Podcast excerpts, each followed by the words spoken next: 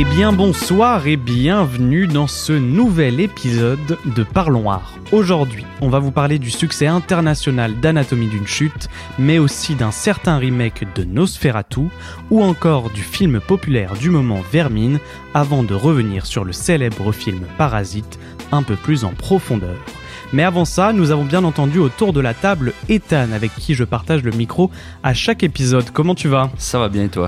En forme pour ce, pour ce petit, Ouais. euh, petit édito sur, euh, sur Parasite. On va parler de, de plein de choses intéressantes. On va revenir donc sur Parasite et avant on aura des petites actus euh, un peu sympas. Très très bien.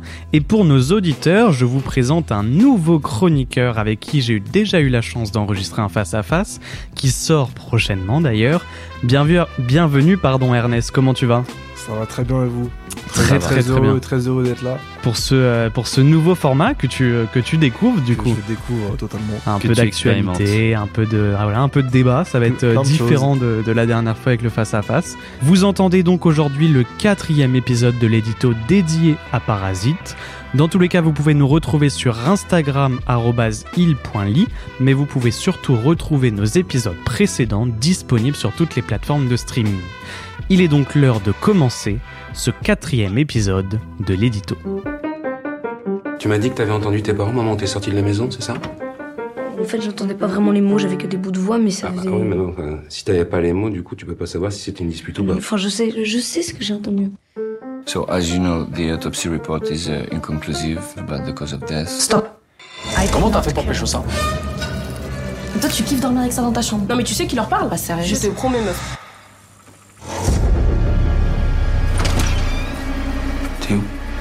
Caches, Théo. Tu te fous de ma gueule. Dans le cas du podcast et des projets Eli, j'ai une petite question pour vous avant de commencer et valable également pour les auditeurs. Alors la phrase est en anglais. Would you consume your own content? If not, don't post it. Donc pour la traduction, Toi, tu l'as que- toi déjà Ernest. Toi tu parles bien en Euh, anglais, non? Moi, je, je sais pas si on peut dire ça. Tu peux redire la phrase, s'il te plaît? Non mais je vais la traduire Ouais, en français, t'inquiète pas. parce que moi je comprends façon. Euh, Est-ce que vous consommeriez votre propre contenu, celui que vous créez? Euh, Sinon, ne le postez pas. Ah, elle est pas très française cette phrase. hein. Oui, C'est- alors c'était ouais, une traduction C'est du Ouais, mieux que j'ai pu. Non, en gros, quand vous créez du contenu, est-ce que vous en êtes satisfait? Et Bien sûr, bah, si c'est- vous en êtes pas satisfait, si vous vous-même vous pourriez pas le consommer, la, la phrase dit ne le postez pas. Enfin, c'est-à-dire, Oui, c'est plus genre euh, si tu si t'aimes pas ce que tu fais, le fais pas. voilà, ne le poste pas, ne le publie pas, garde-le pour toi, ton, ton contenu. Fais pas Donc, chez les autres avec ça. qu'est- Qu'est-ce que vous pensez de, de cette euh, phrase pour commencer? Ouais, je sais pas, ça dépend en vrai. hein. Moi, c'est- enfin, si, si je parle en, en- en- enfin, euh, de, de, de moi, je vais dire oui, euh, j'aime bien ce que je fais et je consommerai ce que potentiellement ce que je fais. Euh, maintenant, effectivement, je suis pas convaincu que. Alors, certes, la personne mettra plus de cœur dans, dans si elle aime ce qu'elle fait et si elle a envie de consommer ce qu'elle fait, mais je suis pas sûr que ça soit une fin en soi. Euh, en vrai à voir, je sais pas ce que t'en penses toi Ernest. Bah, non, je pars du principe quand même que quand tu crées du contenu, il faut que ça te plaise à toi d'abord en premier. Oui, oui, je, ça, je suis assez Euh, d'accord. Donc, euh, non, je suis, d'ac- je suis plutôt d'accord avec, avec cette phrase. Ok. Ouais. Bah, c'est parce que je pense que ça revient aussi sur euh, une tendance où beaucoup maintenant on va, on va poster, ça peut être sur les réseaux sociaux ou quoi, du contenu, mais qui va plus être euh, axé pour, euh, bah, pour se donner une image ou quoi que ce soit. Bien sûr. Et au final, là, on parle vraiment de contenu qui- nous fait plaisir et qu'on a envie de poster, quoi. Ah oui, faire tu- la distinction un peu entre les deux. Tu parles de, de choses qui seraient vraiment calculées pour euh, marcher. Voilà, calculé pour marcher, mais en soi, le créateur n'en a rien à faire. Mais je Enfin, pense que c'est le cas de, contenu. de- de beaucoup des contenus qui sont créés actuellement. hein. Oui, Et oui. À la fois des contenus, euh, j'ai envie de dire, influenceurs avec euh, TikTok, Instagram, etc. Voilà. Mais aussi, euh, si on parle de films, euh, bah, les contenus Mais- MCU, ils sont euh, Ouais. Entre guillemets euh, prévus pour faire de l'argent avant Mais même de Je, je pense que. dans- d'intéresser le Ouais, réalisateur dans, ou le, dans- le- dans ce cas-là, c'est producteur. surtout que, que ce qui va te plaire va, force, va plus marcher que quelque chose que tu postes mais que tu, qui ne te plaît pas. Plus Oui, dans oui, ça, cette c'est sûr. démarche-là aussi. Oui, non, c'est sûr. Je, bon, je- en vrai, je, je suis assez d'accord avec cette phrase. Ah, Oui, Maintenant, je pense que c'est pas une fin en soi. Euh, j'ai- je, je comprends le truc de effectivement, tu seras dans tous les cas plus, euh, comment on va dire, tu seras plus enthousiaste, tu, mettras plus de cœur à faire quelque chose que t'aurais envie de consommer parce que c'est un objectif et du coup tu vas te dire ok je pense que voilà tu mets beaucoup plus de cœur maintenant. Effectivement je suis pas persuadé que ça soit une fin en soi et je pense que c'est aussi bien si euh, tu as du recul sur ce que tu fais. Tu vois que t'es pas omnibulé par ton truc de ouais ça ça me plaît donc je fais ça machin etc et tu, tu te renforces mais tu as un, plutôt un, un- avis de spectateur du coup tu te mets beaucoup plus à la place du spectateur et donc du truc de faut que ça marche donc pourquoi euh, comment ça va marcher? Bah il faut que ça plaise au spectateur donc tu essaies de faire un une, quelque chose qui va englober tu vois un, un spectateur peut-être plus lambda ou euh, plus global j'ai envie de dire. Et du coup peut-être que tu vas avoir un recul là-dessus qui peut être intéressant. Ouais. Bah, moi, la réflexion derrière ça, c'est soyez fiers de ce que vous produisez, notamment dans, dans le domaine de l'art, euh, avant de vouloir le vendre en quelque sorte aux autres et de vouloir le, le propager euh, en public. Sinon, euh, bah, ça, ça aura moins de chances de fonctionner. Bien sûr. C'est que mon avis. Et par exemple, euh, j'ai pris l'exemple du podcast qu'on fait avec euh, Tristan. On est, on est très fiers, on est très satisfaits. C'est pour ça aussi qu'on le, qu'on le publie. Bien sûr, bah dans tous les cas, enfin, même si on, en- enfin, je sais même, en fait, je pense qu'on s'en rendrait même pas compte si on en était fier ou pas, tu vois. T'es dans ton truc, tu le fais, tu, voilà. tu, tu vois. tu- Mm. C'est les personnes qui vont être plus extérieures qui vont pouvoir te dire si ça leur plaît ou pas. Nous, effectivement, ça, ça nous plaît, on le fait et je sais pas si on pourrait le faire mieux ou euh, différemment, mais en tout cas, on le fait et c'est quelque chose qui nous plaît à faire. C'est pour ça qu'on l'a lancé. Maintenant, effectivement, euh, si, euh, si on pouvait des fois avoir peut-être un peu plus de recul, tu vois, il y a- tu vois, il y a Ouais. beaucoup de, de- de personnes extérieures qui nous disent, tu vois, 2h30, c'est un peu long, tu vois, je sais pas ce que t'en penses, toi, Ernest, mais 2h30, faut, faut, faut prendre le temps de- de- d'aller dessus, faut machin, tu vois, nous, on se dit même, on va peut-être lancer des formats plus courts avec Ethan, mais tu vois, si tu prends pas le, le recul de- dont je parlais tout à l'heure de qu'est-ce que le spectateur ressent, pas faire que ce qui te plaît à toi, faire ce qui te plaît à toi, mais avoir un certain recul sur euh, Oui, le, oui, ça, côté spectateur, tu vois. faut trouver le- juste équilibre. Faut avoir le juste milieu, bien sûr. Faut que ce soit quand même digeste pour les autres. Bien sûr.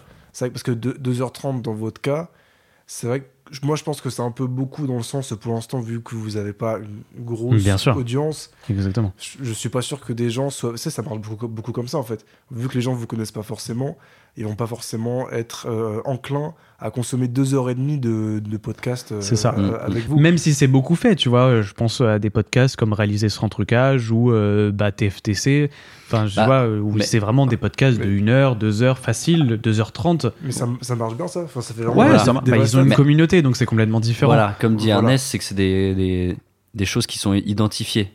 Des Bien sûr. acteurs qui sont identifiés, des chroniqueurs qui sont identifiés, des émissions. Donc, automatiquement, les, les deux heures euh, Elles passent plus vite, Voilà. voilà. Et puis ils sont un peu plus plus aussi, peut-être un peu plus professionnels. Nous, mine de rien, on débute un peu aussi dans ce milieu-là. Donc forcément, bah, on a des critiques qui sont des fois pas ultra construites. On essaye de préparer au mieux l'émission, mais c'est pareil, c'est pas notre travail à plein temps. Donc Mm. euh, bah, forcément, il y, a des- il y, a des- il y a des chroniques qui sont moins préparées que d'autres. Malheureusement, j'ai envie de dire, mais aussi euh, dans une, euh, dans une continuité d'évolution. Donc c'est cool. Euh, mais effectivement, tu- bah, après, nous, on s'est jamais mis de limite sur, sur les podcasts. C'est pour ça qu'il y en a qui durent 2h30, 2h, 1h30. Tu vois, il y, en- il y en a eu qui ont, duré- qui, qui ont duré qu'une heure 30. Euh, c'est là où, effectivement, ta phrase de faites ce qui vous plaît, euh, sinon le postez pas. Bah, effectivement, on fait ce qui nous plaît. Ouais. C'est voilà, de parler de cinéma. Et puis, à un moment donné, juste, on n'a plus rien à dire. Ça nous, enfin, on va pas se forcer à dire des choses dessus. Tu vois ce que je veux dire Donc, c'est quand même quelque chose qui nous plaît. Et puis, par contre, à nous de derrière de trouver, euh, enfin d'écouter en tout cas le, le- le spectateur qui peut-être trouve un peu long, comme toi encore, tu vois, ou tu trouves peut-être ça un peu long, etc. Et d'essayer de, de le de le de le manier, tu vois, pour que ça soit mieux. C'est pas que je trouve ça long, c'est juste que je pense que stratégiquement pour l'instant. Bien sûr. Mais non, mais Ouais, je suis complètement d'accord. Le plus enfin c'est pas dans votre intérêt de faire des choses aussi longues parce que forcément ça va rebuter plein de gens. Totalement. Totalement, totalement. Non, mais je suis totalement d'accord avec ça. C'est quelque chose sur lequel on se penche. Exactement. on s'y penche sur des formats beaucoup plus courts, 30 minutes, etc.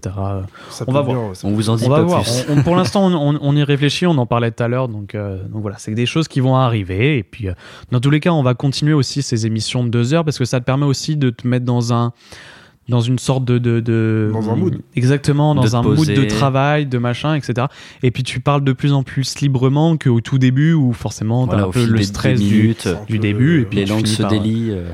Exactement.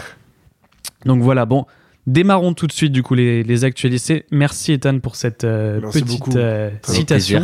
Très pertinent. Tu vas arriver à chaque fois avec des nouvelles citations. Bah écoute, Essaye les prochaines fois de C'est un pas peu en ton anglais. truc, ça, les citations, genre. J'essaie. Pas en anglais. Pas Ouais, en anglais. J'aime bien. Bah pas en anglais, mais c'est ils ont quand même vachement de contenu, donc euh, Ah, c'est vrai. Non, mais et c'est intéressant. la citation était compréhensible. C'est juste, ça m'a fait rigoler que tu arrives comme ça en anglais, un peu de façon. euh, Ouais, avec. on un pas prêt, je super pense, accent. Comme bah, à chaque écoute, fois. J'espère que j'ai réussi en tout façon, cas. L'accent, il est, vraiment fort. Nous, les accents, que ce soit sur les noms ou les machins, ont toujours, c'est une compliqué, c'est une tannée. Ah, Enfin là, bref, là, là. voilà, on essaie de, de faire au mieux. Alors, les actualités. Ernest, on va On faire l'honneur euh, aux, invités On quand va même. la parole. Qu'est-ce que tu nous as ramené de beau?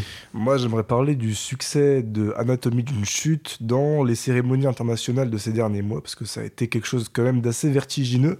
Mm. Euh, je sais pas si je rappelle un peu le, quel est le Vas-y, film? vas-y Vas-y, pour les ouais. spectateurs qui n'ont pas forcément Euh, vu. donc en gros, c'est un film sur euh, un couple qui vit dans les Alpes avec leur fils qui est malvoyant. Un jour, le mari est retrouvé mort au pied du chalet et donc sa femme, elle va être suspectée. Et donc, ça va être, le film va suivre le procès de la femme. On va, euh, la question, ça va être de savoir est-ce que le mari s'est suicidé ou est-ce que c'est un homicide? Et le film, on va le voir du point de vue du jeune euh, enfant malvoyant. Ça, c'est le synopsis. Donc le film, il a gagné la Palme d'Or au Festival de Cannes 2023, donc la récompense euh, suprême du, du cinéma international. Bien sûr. Il est sorti en salle en août, en fin août, et donc ça a été un succès critique et public. En, en salle, ça a très bien marché. Et euh, donc récemment, ça a gagné deux Golden Globes, dont meilleur film en, en langue étrangère et meilleur scénario, ce qui est quand même très rare pour Ah des ouais. films français. C'est clair. Après, là, j'ai pas mal de statistiques. Bon, je sais pas si ça va être très parlant, mais il a été nominé pour 7 BAFTA, qui sont les récompenses britanniques. Il a eu 5 récompenses au prix du cinéma européen. Il a eu le prix du meilleur film international dans plein de cérémonies sur la fin de 2023. Et puis, il a fait plein de festivals, euh, de manière générale, en 2023, dont Locarno et Toronto, qui sont aussi des très grands festivals euh, internationaux. Totalement. Et donc là, il est sûrement bien placé pour euh, les Oscars. Moi, je pense, je fais des petits pronostics euh, comme ça. Vas-y, vas-y. Moi, je pense qu'il sera sûrement nominé au meilleur scénario. Il pourra peut-être même le gagner. Je pense qu'il sera aussi peut-être nominé euh, meilleure actrice pour euh, Sandra Hüller. Et je pense même qu'il peut être nominé meilleur film. Ce qui serait quand même une belle revanche parce qu'ils ont raté le meilleur film en langue étrangère. Parce qu'en gros, la France a préféré envoyer. Ah la- oui, c'est vrai, la passion d'Odin de Bouffant. Dodin Bouffant, qui quand même été beaucoup moins marquant, enfin, qui a fait beaucoup moins de bruit que Anatomie d'une chute. Qui est un peu. Bon, c'est ce qui est. ce qui Bon, est c'est, con- c'est- en vrai, c'est explicable par rapport au discours qu'elle avait tenu euh, au Festival de Cannes. Oui, Euh, ça, ça n'a pas plu, ça n'a pas plu à tout le monde. voilà, mais ça, ça explique euh, tout simplement. Enfin, le- le- le- la question, elle se pose pas vraiment. On sait que c'est probablement à cause de ça. Euh, donc, euh, donc oui, c'est dommage effectivement de juger un film sur un discours. Écoute, Oui, c'est euh, bon. puis La Passion de Dodin Bouffant, c'est un film sur la cuisine française, ça se passe. euh, Ouais, euh, c'est- Ça plaît, ça plaît- c'est un peu le cliché qui peut plaire. euh, Mais c'est bien parce que du coup, euh, Anatomie d'une chute a quand même euh, un beau parcours là. Un très beau euh, parcours. Il fait, il Et- fait beaucoup de bruit euh, à l'international et ça, c'est quand même. Bah, je pense Très plaisant. Ça fait, je pense, depuis The Artist en 2012 Ouais. Ouais, qu'un c'est ça. film n'a pas autant euh, fait Marché, des- ouais, dans- français, oui, dans les c'était- récompenses internationales. ouais. C'était énorme, The Artist. Il y a Ah, quand même bah oui. eu euh, meilleur acteur. Enfin, je sais pas si vous vous rendez Et compte. meilleur puis c'est film, et puis c'est pas c'est pas c'est pas du tout le même type de film surtout. Pas du Oui, tout. pas Parce du que. The Artist c'est un film qui se veut quand même grandiose, quand même assez grand public. Très américain Là, aussi. Anatomie d'une ouais très américain, Anatomie d'une chute, ça. ça l'est pas du tout. Mais c'est ça. alors moi, je l'ai pas vu, euh, Mais mais enfin rien que que les, les images du film que j'ai pu voir ou euh, juste euh, tout simplement le synopsis, c'est quand même un film très niche. Très Euh, hauteur. même j'avais écouté une interview dont, dont, enfin, où la réalisatrice elle parlait, où elle disait, mais eux, pendant qu'ils écri- écrivaient ça pendant le confinement, ils disaient, mais qui veut venir voir un film qui parle d'un procès ou sur un suicide, machin, etc. Et c'est vrai que c'est pas un film grand public où on peut se dire, tiens, euh, je vais aller me voir ça, euh, ça peut être sympa d'aller voir ça au cinéma. Enfin, Au, au final, c'est le bouche à oreille qui a vachement marché. Ouais, parce que totalement. effectivement, c'est un film qui est assez euh, compliqué, euh, bah, surtout pour un grand public qui n'est pas du tout client de ce type de cinéma vraiment d'auteur. c'est un cinéma qui est assez complexe tout de même. Et donc le, le succès a été assez retentissant, assez étonnant. Et comme tu le disais tout à l'heure, pour les Oscars, tes prédictions elles sont pas bête du tout parce que souvent on dit que les, les Golden Globes c'est un peu l'antichambre des Oscars et que souvent ceux qui ont été récompensés aux Golden Globes ils vont avoir exactement les mêmes récompenses à peu de choses près ou sélection euh, pour les Oscars. Donc ce serait pas étonnant de voir Mais un, scénario, ça serait pas un étonnant, scénario et c'est ultra prestigieux parce qu'on a dit en langue étrangère, on va dire que c'est le choix le plus logique parce que bah c'est un film qui qui parle pas euh, anglais. Mais scénario, c'est énorme. Moi, je trouve Ça ça encore parle- plus énorme. Ça parle moitié anglais, moitié français. Oui, c'est vrai. Tout le film. Oui, c'est vrai. euh, oui, c'est enfin, ouf. Ils parlent même. anglais entre eux, c'est le, le père et la mère, euh, Ouais, dans mes souvenirs. Ouais. Ouais. Mais euh, moi, je trouve que c'est encore plus ouf de gagner le scénario parce que pour le coup, Ah ouais. là, c'est en concurrence avec euh, tout le reste. Ouais, avec Clairement. Oppenheimer, avec euh, tous les films ouais. qui sont sortis cette année, Ouais. effectivement. euh, Savoir que Anatomie d'une chute euh, bat ce, ce, ce- ce type de film, c'est quand même euh, assez, Très euh, assez prestigieux, ouf ouais. pour, euh, pour, pour le, cinéma français, hein, tout simplement. Le cinéma On français. est très content. On Et, très, très euh, content. et oui, euh, effectivement, il a eu beaucoup de récompenses. Est-ce que tu as, un nombre à petit peu près de, de récompenses? Non J'ai pas un, un nombre. Mais là, il y en avait peut-être une dizaine, quoi. Ouais, puis il y en a- il y en a que j'ai pas dit, mais ils ont aussi eu le meilleur film en langue étrangère au Critic Choice Awards. Et il y a d'ailleurs Lupin Ah oui. qui a aussi remporté la meilleure série étrangère. Donc là, vraiment, Ouais, c'est la, la France qui, Qui brille, remporte euh, tout. Voilà. Puis après, il y a aussi les Césars qui arrivent. Donc là, c'est en, en Ouais, France. bon, ça, ça devrait aller un peu tout droit. Ça Ça. va, ça va- ça Là, va pour le droit. coup, euh, ça, ça, ça semble un petit peu semble facile. jouer, limite. jouer- jouer d'avance. Voilà, Je pense que les Césars, meilleur, il va- film, beaucoup, euh, ouais, meilleur ouais, film, ouais. meilleur scénario, meilleure actrice, actrice. enfin, voilà, ça meilleur espoir masculin pour le Voilà, ça va aller euh, très, très vite. Milo, attendez son blaze. Milo Machado Graner qui est déjà présélectionné au meilleur espoir masculin. Ouais, non, mais ça va, ça va être bien. Mais c'est bien, hein, c'est un film. Mais finalement, peut-être que son discours qui ne l'a pas pu l'amener aux Oscars euh, sous euh, le nom de euh, français, enfin film qu'on a choisi en France, voilà. Peut-être que finalement, ce discours a permis aussi de, de, de faire parler de ce film et a pu montrer à un certain public, le, en tout cas le, le, le démocratiser, parce que c'est vrai que un film qui fait, qui fait du bruit à Cannes, c'est souvent au niveau des discours, en vrai, on va pas se mentir. Il y en a quand même beaucoup là dernièrement. Tu vois, je porte par exemple même le fait que ça soit, en- tu vois, on en bah, Titan, moi je sais qu'il avait fait beaucoup de bruit parce que c'était une femme qui gagnait, que c'était rare, tu vois, à la Palme d'Or, etc. Euh, là, effectivement, le fait que ça soit du coup un discours qui a été euh, qui est marquant, effectivement, c'est cool que ça fasse du bruit à Cannes et qu'ensuite c'est un beau chemin comme ça. C'est quand même une belle une belle cérémonie qui qui permet ce genre de choses. Toi, tu l'avais bien aimé, euh, Ernest, le film? Ouais, ouais, ouais, j'avais kiffé. J'avais kiffé. Ouais. C'est- bah, hyper bien écrit, justement. Je trouve que c'est Ouais. hyper bien écrit. Genre, euh, après, je, je vais pas en dire trop sur le film pour euh, s'il y en a qui l'ont pas vu, mais en fait, on suit vraiment. En fait, pendant, pendant, un bon moment, on sait pas si la mère, elle est coupable ou pas. Et il y a plusieurs moments où on, on penche d'un côté, ensuite de l'autre. C'est vraiment. on ouais. C'est subtil. C'est subtilement écrit. Ouais, c'est bah, c'est le, le fil du film au final. Exactement. C'est c'est la, la ligne conductrice où euh, on sait pas euh, est-ce que c'est elle qui, a, qui, est passée à l'acte ou, ou c'est un suicide. C'est toute la question. Je suis même à la- en soi, à la fin, il y a une résolution, enfin, il y a une décision de justice qui est rendue. Mais même malgré ça, on peut se dire est-ce que. Oui. Est-ce que on, c'est- sait, on sait pas en fait. On n'en sait rien au final. Parce que la justice peut se tromper. euh, Voilà. Ça, ça peut arriver. Donc, ouais.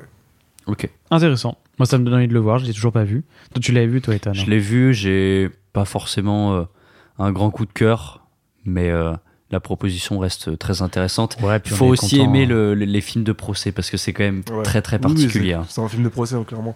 C'est c'est- c'est- c'est un genre de film qui est. faut se mettre dedans. Il y a aussi beaucoup de termes techniques ou auxquels on n'est pas forcément habitué. Donc c'est. Moi, j'aime beaucoup hein, les films de procès. Je trouve que c'est c'est très, c'est souvent bien fait.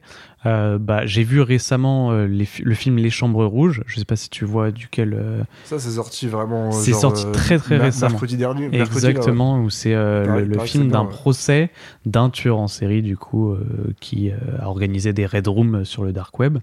Et c'est très très bien fait. Je voulais en parler enfin, rapidement parce que je l'ai pas mis dans mes actus à moi, mais du coup, ça fait assez bien le lien entre Anatomie d'une chute et, les, les- les films de tribunaux, on va dire. Euh, mais en tout cas, très très bon film qui est, qui est actuellement du coup au cinéma et euh, très bonne réalisation, très bonne musique, très bonne interprétation. C'est un film québécois. Ah oui. Euh, moi, j'adore en plus l'accent québécois, donc, donc voilà, un véritable, un véritable chef-d'œuvre. Moi, j'ai vraiment beaucoup, Ah oui. beaucoup. Ah ouais, non, Ah, le- franchement. Le, le- le mot est lâché. Le mot est lâché. Après, je le lâche vraiment très facilement. Mais euh, non, vraiment, j'ai- j'ai j'ai passé un très très bon moment et le fait de le voir en plus au cinéma, forcément, ça rajoute quelque chose euh, d'encore plus grandiose, j'ai envie de dire. euh, la musique, euh, vraiment, tu t'étais. Et puis le fait que tu sois dans une salle, t'as que ça à faire, t'es concentré à fond euh, et c'est vraiment poignant, quoi. Enfin, il y a, y a- y a beaucoup de séquences où tu joues sur le fait de est-ce qu'ils vont nous montrer des choses ou est-ce qu'ils vont pas nous montrer des choses? Et t'es vraiment en mode j'espère qu'ils vont pas nous les montrer j'espère qu'ils vont pas les montrer et t'as cette tension tout le temps tout le temps en continu enfin bref voilà à découvrir très très beau très très beau film Ah, et puis on était sur les films de procès, mais la référence hein, pour les auditeurs, c'est 12 hommes en colère. Oui, bien sûr. On est obligé de la citer. Voilà, c'était pour clore un petit peu l'arc euh, film de procès. très bien et toi Ethan euh, qu'est-ce que tu nous as ramené comme actualité Alors, J'ai deux actus, dont une qui va un petit peu peut-être vous rappeler des souvenirs, mais je vais commencer par euh, la plus récente. C'est euh, le remake de Nosferatu qui est réalisé par Robert Edgers, qui est un- une des, des têtes montantes de cette nouvelle vague euh, de l'horreur, qui a fait The Witch, The Northman et euh, The Lighthouse. Donc, qui sont quand même des, des gros blockbusters horrifiques. Euh, donc le film devait sortir cette année, il sortira finalement en 2025, euh, avec un casting quand même composé de Bill Skarsgård, Lily Rose Depp, Aaron Taylor Johnson, Willem Dafoe. Donc Ouais, on a quand même gros des, casting hein. des gros noms, mais aussi des, des noms pas qui mal. sont habitués au, au cinéma de Robert Edgers. Ouais. Je pense notamment à, à Willem Dafoe. Ouais, Et donc il y a un remake de- d'un des plus grands classiques du cinéma d'horreur, qui est le Nosferatu de, de 1922. Euh, je sais pas si vous avez vu ce film. En tout cas, moi je l'ai vu, je l'avais vu en ciné-concert il y a quelques années, qui était une mais attends mais on l'a pas vu ensemble folle dingue. non c'était peut-être un autre mais on avait vu moi j'ai vu un ciné-concert déjà Oui. l'expérience ciné-concert c'est assez grandiose Je, je sais ce qu'on a vu. On a vu le film euh, c'était Un quoi tueur dans Paris, là, exactement mais je sais euh, plus qui comment date de 1913. Qui J'ai était très, oublié très bien. le nom. Ouais. 1913. Ouais, c'était un Ah ouais. film euh, C'était- qui a plus de 100 ans. et la Donc, j'ai musique était là Fantomas. Fantomas Ah, exactement Fantomas, ouais. C'était un des épisodes de Fantomas. Et donc j'ai vu Nosferatu en ciné-concert qui est une expérience folle dingue. Donc je voulais savoir un petit peu, après vous avez pas vu le film, mais est-ce que c'est un film que vous attendez? Vous connaissez un petit peu son histoire ou c'est pas quelque chose que... Euh, Nosferatu, c'est quoi? C'est un, c'est un c'est un fantôme? vampire. C'est- l'histoire d'un Un vampire. Après il y a aussi le, le contexte du réalisateur. J'ai vu ces trois films, c'est, je les trouve géniaux. Ah ouais. Moi, Donc, si- honnêtement, je me dis- je me dis pourquoi pas découvrir Nosferatu soit juste avant de regarder ce film pour l'occasion ou soit juste après celui-là tu vois pourquoi pas Ouais. découvrir avec ce film là et euh, voir si le sujet est intéressant et pourquoi pas me tourner vers le, le- le- le premier ou faire du coup un peu l'inverse avec en mode puriste Euh, je regarde d'abord le, le- celui d'après euh, d'avant et puis après je regarde celui qui vient d'être de sortir à voir pourquoi pas en vrai c'est, ça sera l'occasion en tout cas c'est Ouais. bien d'en reparler parce que bah du coup, ça va donner un peu de renouveau et pourquoi pas. euh, ça peut être un, ça va être un peu un qui tout double dans tous les cas. Soit c'est bien, soit ça casse. euh, dans tous les cas, c'est Voilà. tout ce qui est un peu remake et tout ça. C'est toujours un peu, euh, un peu bancal et ça peut, ça peut rapidement tourner dans le. euh, oui, bon, bah, c'est, on, on connaît l'histoire, Après, quoi. c'est- Après, c'est. Enfin, genre, c'est pas non plus. Je trouve que c'est pas déconnant comme remake, parce que c'est pas comme si c'était un truc des années 80 où ils font un revival. Oui, c'est Là, vrai. c'est vraiment un, un classique. un classique qui est très truc, très ancien aussi, Ouais. ouais. Et puis à voir comment il tourne, surtout à voir comment il est réalisé. Enfin, Robert Edgers, euh, enfin, moi je le trouve génial ce, ce mec-là. Il a fait très, des très bon, super bien bons films. Ah, Euh, Lighthouse, euh, comment tu as dit tout à l'heure J'ai t'as dit le The Lighthouse, il a fait The Northman récemment qui avait pas du The tout Witch marché. Et The Witch, The Ouais, Witch qui est excellent. ouais. Donc euh, moi j'ai franchement j'ai hâte de voir ce qu'il vaut. Après bon que ce soit cette année ou l'année prochaine, je suis prêt à attendre. C'est pas un, c'est pas un souci quoi. Ouais, carrément. Et du coup, tu avais une deuxième petite actualité. Une deuxième petite actu qui va peut-être vous rappeler des souvenirs, ce que Oula. j'avais complètement oublié. Est-ce que euh, tu vois déjà qui est Alec Baldwin? Oui, qui a tiré, enfin, on va pas en- qui avait Voilà. tiré sur un bug euh, pendant un tournage, Une accidentellement. directrice de la photo. C'est directrice de la photo. c'est de ça dont je voulais parler, parce que moi j'avais complètement oublié. C'était déjà euh, en 2021, en octobre 2021. Donc Alec Baldwin, qui est un acteur super connu, qui a joué dans Beetlejuice, Aviator, Mission Impossible, mais plein d'autres, euh, qui est de nouveau inculpé et qui risque 18 mois de prison. Donc il y a eu des allers-retours avec la justice, parce que on pensait que c'était euh, lui, mais on ne sait pas vraiment, où il y a l'armurier qui est mis en cause, qui aurait mal vérifié l'arme avec laquelle il a tiré. Donc pour rappel, c'était sur un, film qui s'appelle Rust, qui est tourné au, au Nouveau-Mexique, euh, qui était tourné, donc là, la, la production en suspens. Il a tiré par erreur, euh, en direction de la directrice photo. Il l'a blessée mortellement, donc elle est décédée de ses blessures. Et il a blessé aussi le réalisateur, mais qui, est- qui n'est pas décédé. Et donc c'était sur le tournage d'un western. Et donc bah, la justice ne sait pas, toujours pas, depuis euh, deux ans et demi, euh, si c'est l'acteur qui est coupable parce que c'est lui qui avait l'arme entre les mains et qui a tiré, sauf qu'elle n'était pas censée être chargée, ou si c'est l'armurier qui a un rôle euh, de tournage, qui doit préparer les armes, Bah, totalement. les ouais. vérifier. Euh, donc ça a été un accident tragique qui a rappelé euh, la mort de, de Brandon Lee, qui était le fils de, de Bruce Lee, qui était mort dans des conditions similaires, qui s'était fait tirer dessus sur un tournage par une balle à euh, blanc. Sur The Crew. C'est exactement ça. C'est exactement ça. Donc euh, la, la justice euh, a tranché, a dit qu'il fallait de nouveau inculper Alec Baldwin. Putain, Donc je sais pas vache. ce que vous inspire cette histoire, si vous en souvenez quand on en avait parlé euh, à l'époque. Bah, franchement, euh, j'imagine que c'était pas volontaire de sa part. Du Non, coup, ça peut pas. Enfin, Le, enfin, j'ai envie de on dire. n'était le- pas le- sur le tournage, mais euh, On n'était pas présent, c'est pas. Ça se trouve, il y avait vraiment des antécédents entre les deux. Bon. Mais je en- pense que ça, se- ça, ça se saurait, tu vois. Oui, Ça paraît oui, gros quand ça même. paraît- Ça, ça ouais, paraît ça paraît très ça gros. paraît peu- Et puis c'est pas très malin de, de, de sa part à lui s'il avait envie de la buter, de, tu vois. Surtout que c'est pas comme s'il y avait des caméras Voilà, partout. quand même, c'est quand même pas, tu vois. Ça semble un peu, je trouve, euh, amplifié, tu vois, genre. Alors oui, il faut qu'il y ait euh, quelque chose euh, pour pour la famille de, de la directrice Ouais, de la photo. for- force à- Ça, je suis d'accord. Mais je suis pas sûr que le fait que ça soit lui qui en paye les conséquences, ça soit quelque chose, tu vois, de. de... Oui, certes, c'est lui qui avait l'arme entre les mains, et... mais si on lui a dit l'arme est déchargée, tu peux en faire ce que tu veux, tu vois, à un moment donné, c'est compliqué Bah, aussi de. Il allait pas tester, tu vois, il a dû croire le, le, le, le, chef euh, costumé ou je sais plus comment, sur parole, tu vois, tu. tu- tu sais, c'est compliqué quand même dans dans, ça. dans un western, il a joué le cowboy, il a commencé à tirer dans tous les sens. C'est quand même une histoire, tu vois, moi je, je trouve ça fou comme histoire. Ah bah là, il, il doit s'en mordre les doigts, hein, le pauvre. Ah bah ouais, là, c'est clair. Bah, et puis Et en même temps, tu peux. Enfin, je, Bah. me, je me mets à sa place, tu vois. Il, Voilà, il a beau se dire, il a beau se dire, euh, putain, si j'avais su, mec, si t'avais su rien du tout, tu, tu- tu pouvais pas oui, savoir. voilà, c'est ça. Comment tu pouvais savoir que l'arme était chargée? Si le mec des costumes, euh, des décors, il a pas fait son, son, son job. Bah, c'est vrai que c'est bizarre que ce soit pas lui qui paye, soit inculpé, euh, bien sûr. Qui paye le Ouais. prix du truc. hein.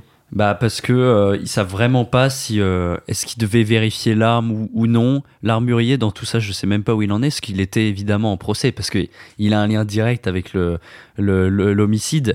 Donc voilà, c'est un peu en suspens, mais voilà, ça fait quand même deux ans et demi. Je crois pas que le tournage est repris ou alors quelques scènes. Parce que je me demande s'il était pas producteur en plus avec Baldwin sur le film. Donc euh, ça la fout un peu mal. Ça la fout très très mal. hein. Mais On ne verra euh, sans doute pas ce film tout de c'est suite. vrai hein. que je voulais faire une petite piqûre de rappel Absolument. parce que c'est c'est un truc que moi j'avais complètement oublié que c'était arrivé. Et c'est vrai que c'était un accident tragique qui avait un peu bouleversé tout le monde parce que c'est pas des trucs euh, qui sont communs. C'est et- pas des trucs qui devraient arriver en tout Exactement. cas. C'est- C'est pas. ça, ça, c'est sûr. C'est c'est une erreur d'inattention qui a coûté la vie à quelqu'un, tu vois, où c'est quand même euh, c'est quand même fou. Mais par contre, de là à, punir, on va dire le l'acteur qui, enfin, qui en soi a juste fait son travail, tu vois. On lui a dit bah écoute t'as une arme qui est déchargée tu peux tirer enfin tu sais il a pas je pense qu'il a pas il a pas visé il a pas fait une roulette russe tu vois le gars il a pas mis une balle dans son dans son pistolet et puis il a testé sur plusieurs personnes c'est la personne s'est trouvée là au mauvais moment et puis effectivement l'arme était était chargée donc euh, Voilà. Après, il est inculpé. hein. Pour l'instant, il n'a pas eu de jugement ni rien. à il a pas eu voir de euh, procès. À voir à suivre effectivement mais ce qui euh, se passe après. Mais lui, mais si la justice remet un coup c'est à mon avis que que ils ont envie de faire quelque chose Bah, derrière que c'est c'est surtout que ça n'a pas été résolu encore cette affaire. Donc, faut bien au bout d'un moment essayer de la résoudre. Ouais. Par tous les Mais moyens. je pense que tu auras du mal à résoudre une affaire comme ça. Enfin, il va y avoir des conclusions qui vont être tirées assez vite euh, sans réelle preuve derrière. Qu'est-ce que tu vas avoir comme preuve? Si en deux ans, il n'y a pas eu, y a eu personne qui a dit mais si, moi je me souviens de ça, bah écoute, rien du tout. Ils vont pas, ils vont pas. Enfin, tu vois ce que je veux Ouais. dire? Il y a Ouais. rien qui va prouver son innocence plus que ce qu'on a comme preuve actuelle. Bah, je pense que le créneau, ou alors, c'est de faire un film sur ce qui s'est passé avec Ah, le voilà. procès. Ça, ça c'est ça, le moment, euh, c'est le moment pour faire de l'argent. Anatomie d'un tir. Exactement. Le procès de comment il s'appelle? Alec Baldwin. Alec Baldwin. Mais je pense qu'il a pas refait de film en plus depuis Lyon. Non, je crois pas. Et puis, bah, évidemment, dans- ça l'a touché Ah bah Il est profondément. pas dans, dans le mood pour faire refaire des films. C'est ça. C'est un peu compliqué. Bah, ça aurait mis la puce à, la puce à l'œil, à, à, euh, l'oreille limite, euh, tu vois, à la justice. Ouais, si le mec direct, allez hop, je reproduis un film, on va s'amuser. Avec, je refais avec que des armes. avec des armes. un film de guerre. Effectivement. Toi, tu te seras déplacé. War Dog. Les malades. Exactement. Euh, Ok, ok. Eh ben écoutez, moi j'ai quelques petites actus, mais j'en ai une grosse où c'est. Enfin, je sais pas si c'est une- vraiment une actualité, mais en tout cas, c'est un film qui est actuellement en salle. Je voulais vous parler de Vermine, réalisé par Sébastien Vanni Sec. Je sais pas si c'est comme ça qu'on prononce son nom. On a au casting Théo Christine, qu'on connaît notamment de Suprême, hein, le biopic euh, qui était sur NTM. On a aussi Finnegan Oldfield, avec pas mal de petits rôles, avec notamment euh, Coupé, mais plus récemment aussi dans L'Arche de Noé. Et puis enfin, on a Jérôme Niel, plus connu pour euh, des apparitions au Studio Bagel, avec voilà un- quand même un début de carrière qui se dessine de plus en plus au cinéma. Il va être dans le, dans le prochain film de Flaubert qui va être réalisé du coup par Flaubert, qui est connu pour euh, beaucoup aider au scénario. Il est encore euh, là en tant que scénariste aux côtés de, Sébastien Vanissek. C'est euh, D'où l'est le roi, c'est ça? Le film? Peut-être, effectivement, Ouais, j'ai- pas le a nom, mais je sais euh, que D'ailleurs, un prix à l'Alpe d'Huez. Peut-être, Ouais, effectivement. ouais, et en tout cas, bah voilà, Jérôme Niel est dedans. Euh, il, a, enfin, il a fait pas mal de petits rôles euh, qui commencent à. Voilà, il essaye de se faire une carrière au, au cinéma. C'est quand même pas évident de passer de YouTube au cinéma. Donc, on espère que, que ça va bien se passer pour lui. Les gens l'aiment assez bien quand même. On a quand même beaucoup de bons retours. Il est très drôle. Il est très très drôle dans le film. Il euh, énormément. Euh, voilà. Après, le, le casting n'est pas euh, composé que de ces personnes-là. On y retrouve aussi Sophia Le Safre, Malik Amaroui ou encore Lisa Nyarko. Euh, voilà, c'est un film très jeune. Euh, on sent vraiment rien qu'au niveau du casting, au niveau du montage, où je vais revenir un peu tout à l'heure dessus, au niveau du scénario, de la réalisation. Voilà, c'est vraiment, moi j'ai vraiment eu un, vrai coup de cœur pour ce film. En fait, malgré mon, j'ai envie de dire, mon arachnophobie, parce que vraiment, euh, moi je déteste les araignées. Aller voir un film d'araignée, c'était quand même pas très malin de ma part. J'étais, j'étais pas bien pendant tout le film, mais j'ai quand même eu un, un gros coup de cœur parce que c'est un film qui est, euh, comment on pourrait dire, c'est un film qui est vraiment, euh, il, il a envie de cinéma. Je trouve que tu vois, on, on- bah il y a pas d'effets spéciaux déjà. Ah ouais Euh, Il y a ou Très très, peu. peu. Ouais, Très il y peu, a, ouais. quoi, je crois une vingtaine de plans où il y a des effets spéciaux, Euh, notamment un qui est euh, dans la dans la bande annonce du film, le tout dernier plan qui tourne sur lui-même où lui il est connu pour euh, avoir des effets spéciaux. Le réalisateur a pu en parler, etc., etc. Et en même temps, quand on voit la difficulté du plan, on comprend. Euh, mais je trouve que c'est un film voilà qui est très drôle, qui nous tient en haleine tout le long, tout le long pardon, qui met des gros coups de pression. Hein, on s'est pris avec Ethan parce que j'ai été le voir avec Ethan. On s'est pris des gros, Ouais. gros coups de pression. Je trouve qu'il y a des. Je sais pas si tu, tu l'as vu Ernest? Non, j'ai pas vu, mais je veux, Tu l'as- je- j'aimerais aller le voir. Ouais, bah il est sorti quand même. euh, il y a un petit moment, si je retrouve sur mes notes, il était quand même sorti le 27 décembre dernier, donc ça fait quand même un mois. Mais euh, il marche très très bien. Euh, ça, c'est quelque chose qu'on peut noter quand même euh, en ce moment au cinéma français. On a eu Le règne animal, on a Anatomie d'une chute qui marche très très bien, lui qui marche très très bien. On a encore l'équipe du film qui fait des des Oui. avant, enfin qui fait des tournées. Ah ouais. On a eu Nous, on est arrivé dans la salle. Et il y avait l'équipe du film Ah, mais en les- mode en mode euh, ultra blédard. Ils avaient un carton avec des araignées dedans qui balançaient en mode euh, plastique et vraiment euh, les gens étaient là avec leur flash. Il y avait pas de lumière allumée, rien. Et il y avait Jérôme Niel qui était Ah, là, j'ai qui balançait les trucs. réseaux des trucs. euh, Et. Excellent. Et nous, on cherchait nos places et il y avait Nous, un, on en un- avait un- rien à foutre. un gueulard, il, il fait Eh, vous voulez des affiches? et tout Je fais Mais c'est qui ce gars? Et C'était. Jérôme Niel. Allez hop, prenez mes affiches du film Mec, tout. c'était excellent. Nous, on n'avait excellent. pas du tout capté au tout début. Et après, Emilie, elle fait Mais si, c'est euh, c'est l'équipe du film, putain. Et nous, on fait Ok, mais nous, il nous faut des places en fait. On s'en bat les couilles parce que la salle était tellement petite, il restait tellement plus de place. C'était complet le- la salle Ouais, la salle était complète. complet, ouais. ouais. Alors que ça fait un mois, quoi. Donc Ouais. ça marche vraiment très Bah, très il bien. marche bien à, à son niveau. Il, Ouais. a, il a fait 200 000. Donc, ce qui Ah, est, c'est pas mal. C'est pas euh, en soi, c'est pas un truc de, de fou, mais c'est vrai que par rapport au type de film que c'est, c'est pas mal. Ouais, c'est clair, parce que ça reste quand même un film de genre euh, qui est pas ouvert, j'ai envie de dire, euh, au public, encore un peu comme euh, Le règne animal ou Anatomie d'une chute. C'est Ouais. quand même des, des films. Mais eux, ils ont fait au moins le million quand même, tu vois. Ouais, c'est énorme. Totalement. Alors, c'est Ouais. pas du tout, là, effectivement, on parle pas du tout des mêmes chiffres, mais, ça reste quand même un film, tu vois, qui fait, qui fait du bruit. Les, les avant-premières ont fait beaucoup de bruit. Je sais qu'ils avaient ramené l'araignée du film à l'avant-première au GC Normandie. Enfin voilà, ils essayent vraiment de. C'est c'est là où où je dis il y a vraiment un côté jeune, un côté public. Tu vois, ils font des stories tout le temps sur euh, sur leur réseau. Ils vont voir euh, les gens qui vont voir les films. Tu vois, on sent que vraiment il y a une envie de de créer une communauté en fait autour de ce Il y, a, film. il y a une très bonne com. Même Exactement. rien que l'affiche euh, qu'ils avaient teasée il y a quelques mois avec euh, une paire de TN et une araignée qui sort. Enfin, Ah bah, ça, c'est clair. Ça, Ouais, ouais, ouais. ça parle à beaucoup de jeunes, ça. forcément. Ouais, Tout le monde est ultra intrigué, se dit euh, Attends, pourquoi ils ont mis ça sur l'affiche et tout C'est- ultra intriguant. C'est vrai que c'est- c'est un peu le symbole d'une nouvelle génération peut-être du cinéma français qui va Aussi. euh, Totalement. Totalement, bah c'est ce que ouais, pour moi c'est pour ça là où le film euh, est vraiment enfin pour moi je le ressens vraiment comme un film très jeune. Euh, bah moi je pense notamment au montage où dès le début du film vraiment euh, c'était une séquence qui, qui va dans tous les sens et t'as de la musique, t'arrives avec du, du gros rap par-dessus. Ouais, Enfin, t'as du gros rap pendant tout le film en Il y a fait. beaucoup de Il y a- rap dans la c'est vraiment ah ouais. on sent qu'il y, a un- il y a une envie d'être euh, de, de de voilà c'est un film un peu euh, genre en mode euh, je sais pas un peu YouTube où tu vois où vraiment t'essaies de toucher un public ouais. beaucoup plus plus large beaucoup plus jeune et je trouve que ça marche très très bien Et, et tu vois, il y y a, même pas, des, pas beaucoup de fausses notes en tout cas des trucs de niche. Enfin, euh, la première séquence, t'as du Benjamin Epps quand même en rap, qui est quand Ah même un truc un peu niche. Euh, sur le générique de fin, t'as euh, Hamza et Damso. euh, euh, Lequel? c'est putain, j'ai oublié le nom.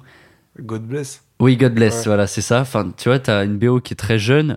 Et puis, au-delà de ça, le film est effrayant. Enfin, moi, j'ai pas trop de problème avec les araignées, contrairement à Tristan.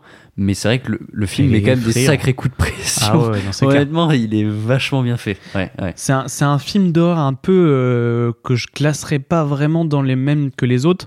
Si par exemple on prend euh, Conjuring, Annabelle ou des, Ah non, des films comme ça, tu vois, ça n'a rien à voir. C'est vraiment un, un film Viscéral, tu Ouais. vois, qui prend au trip. Et puis c'est un survival, donc tu vois, ils sont dans, dans un immeuble, ils doivent, euh, on sait pas trop comment s'échapper de là, euh, toutes les issues sont bloquées, euh, enfin voilà, t'es, t'es- plongé dedans. Alors ça reste un scénario, je trouve, très basique quand même à la base. Voilà, c'est, c'est un mec qui, récupère une araignée dans, un, dans un magasin où ils vend un peu de tout, il la ramène chez lui, elle s'échappe, elle se multiplie et elle grossit. Ça reste quand même un scénario très basique, il faut qu'il s'en aille mais ça marche très très bien. Je trouve qu'il y a des vraies idées de réal. Euh, Il y a un bon jeu assez constant. C'est, il y a, il y a quand même pas mal de fausses notes. Moi, je trouve que Jérôme Niel est certes très très drôle, mais dès qu'il passe dans un truc un peu plus sérieux, un peu plus profond, je trouve qu'on a un peu de mal à y croire. Bah. C'est un peu le. Ouais, et puis même, je pense que c'est une image qui lui restera un peu collée euh, dans tous les cas. Quand malheureusement, j'ai l'image des tutos de Camille euh, qui Ah, bah exactement, c'est ce que j'allais dire. Le mec tout le temps vénère. Voilà, moi Ah, j'ai ça, j'ai- euh, qui, qui est tout le temps et du coup effectivement ça me va très bien quand il arrive en voleur de vélo au tout début, mais à la fin quand il se met à pleurer ou à machin à crier, j'ai un peu plus de mal à rentrer avec lui. Et euh, mais par contre Théo Christine très très bon que bon, j'avais euh. j'avais vu que dans euh, bah, dans euh, le, le film suprême sur le biopic de NTM Euh, mais mais j'aime beaucoup il joue vraiment bien Euh, même au niveau des dialogues tu vois je reviens sur le côté très jeune mais euh, tu sens que voilà alors c'est- ça évolue dans une cité donc forcément tu peux dire oui il y a les clichés machin etc mais en vrai euh, on parle tous euh, comme ils parlent tu vois genre je pense que quelqu'un qui est pas du tout habitué à côtoyer des jeunes peut se dire ah ouais encore des, des clichés décalage, de ouais. clichés de cité des wesh wesh euh, des euh, vas-y mon gars et trucs comme ça Wesh, wesh. mais en fait, on parle tous comme ça normalement dans, dans partout en fait. Tu vois, tous les jeunes parlent comme ça. Et je trouve eux, que ça- ouais, exactement. Et je trouve qu'il y a un vraiment, tu, tu le ressens et t'es avec eux, t'es avec les personnages. On dirait que c'est tes potes. T'évolues dans le même euh, dans le même univers qu'eux. T'es vraiment euh, avec eux tout le long. Et je trouve que voilà, c'est un, un très très bon film à découvrir au cinéma. Ouais, J'espère que tu pourras le voir, Ernest. Je, parce que... je- je compte aller le voir euh, peut-être cette semaine même. Ok, ouais, c'est super. Bah, en vrai, je pense qu'il va pas rester encore énormément de temps à l'affiche. Allez, peut-être une. je pense qu'il arrive au bout max. de ses copies peut-être aussi, Ouais. tu vois. Ouais, deux, trois semaines. Après- il y a des films aussi comme ça où après ils centralisent sur certains cinémas parisiens qui vont les Ouais. diffuser pendant des semaines et des semaines encore. Donc euh, à, à voir euh, quel choix va être fait là-dessus. Mais je pense que en tout cas cette semaine, j'aurai aucun Ouais, mal non, à non, sûr, sûr. pour aller le voir. quand euh, on voit les séances encore euh, complètes comme Ouais, on- ouais, nous on l'était parce qu'on était vraiment complet complet hein. c'était euh, C'était où? il restait c'était au Hall Hall à Ah Paris oui. après ça reste un très gros cinéma mais tous les films ne font pas euh, autant de, Non, de- au bout de un mois de quand même de de Non, de, de salles, tu fais pas autant hein. donc euh, donc voilà très très très très bon film Euh, donc pour continuer je voulais vous parler du Pôle Express Est-ce que vous Ok. savez ce que c'est le Pôle Express? Le film euh, d'animation. Le film d'animation. Oh Eh là bien, dites-vous qu'il pourrait peut-être avoir une suite Oh là là. 20 ans après. Est-ce que, est-ce que, le, 20 ans est-ce que après. le jeune héros ne deviendrait-il pas le grand héros Est-ce qu'il aurait pas un prénom Pour ceux qui, pour ceux qui, qui ont pas la ref, on vous invite à aller écouter le, le podcast euh, Plan de séquence. Parloir. Plan séquence, exactement. Focus plan séquence. Où on parle, on parle de, de- de- d'un, d'un des plans séquences du film. Euh, pour ceux qui ne le savent pas, du coup, le film est réalisé par Robert Zemeckis avec au casting Tom Hanks, qu'on connaît du coup tous les deux pour Forrest Gump quand même. Euh, c'est un film de Noël quand même qui est très très culte. En tout cas, qu'il est devenu, euh, je dirais.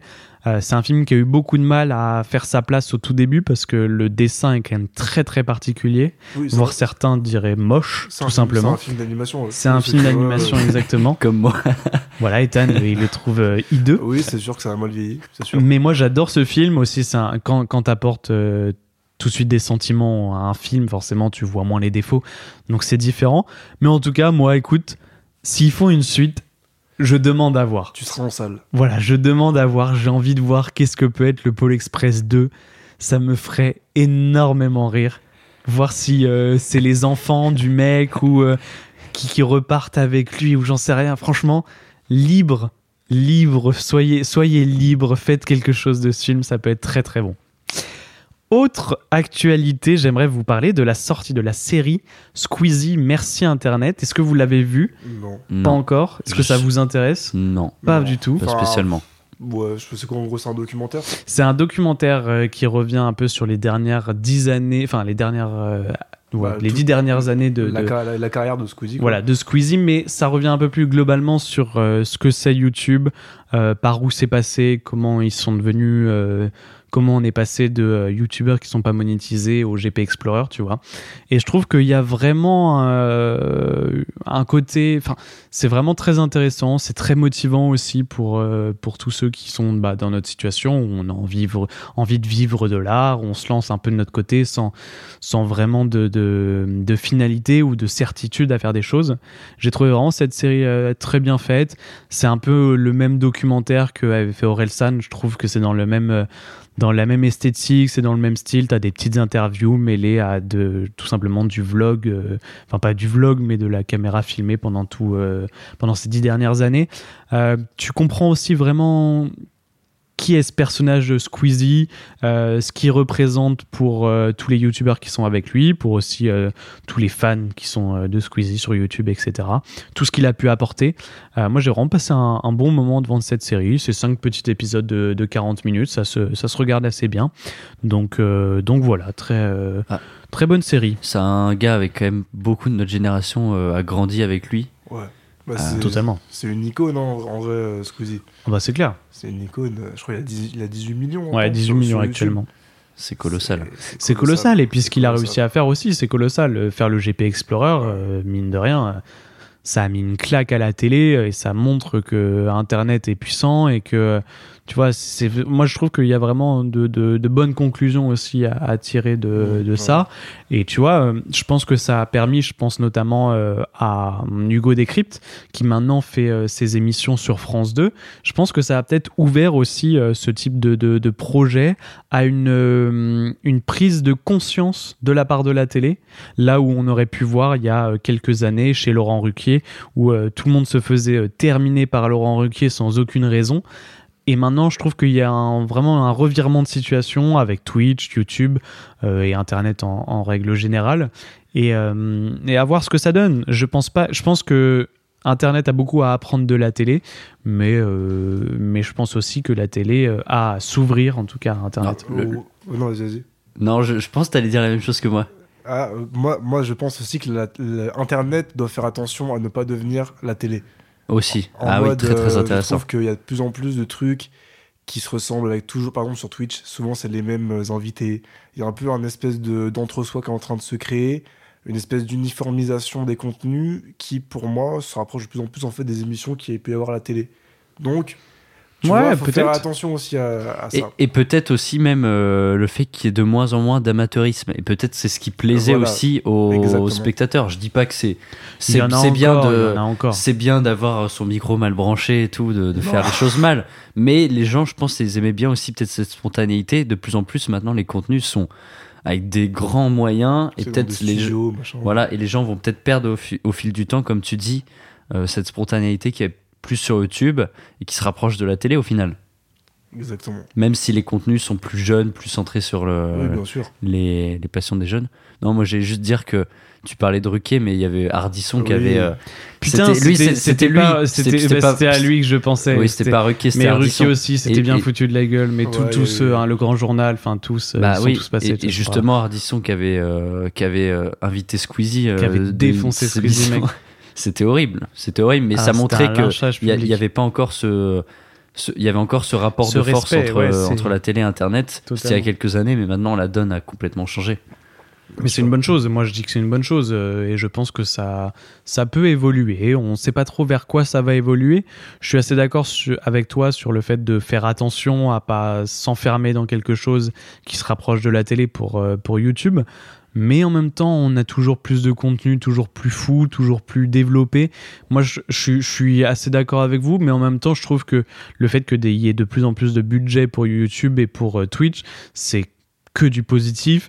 Et dans tous les cas, il y aura des, des nouvelles personnes qui seront euh, amateurs. En fait, Twitch, YouTube, etc., c'est tellement différent de la télé. Tout le monde peut poster son contenu. Dans tous Oui. les cas. La Donc télé, tu peux tu peux, pas, tu peux pas aller Mm. sur une- une- ouvrir une chaîne de télé, tu vois ce que je veux dire? Mm. Alors que YouTube, tu ouvres une nouvelle chaîne YouTube. Peut-être que dans un premier temps, tu vas faire zéro vue, et puis peut-être que tu vas grossir, parce que du coup, comme tu le disais, cet amateurisme te pla- plaît aux gens, euh, t'as envie d'en voir, et, et puis si le contenu aussi est intéressant et nouveau, bah tout simplement, ça fera son bout de chemin dans tous les cas.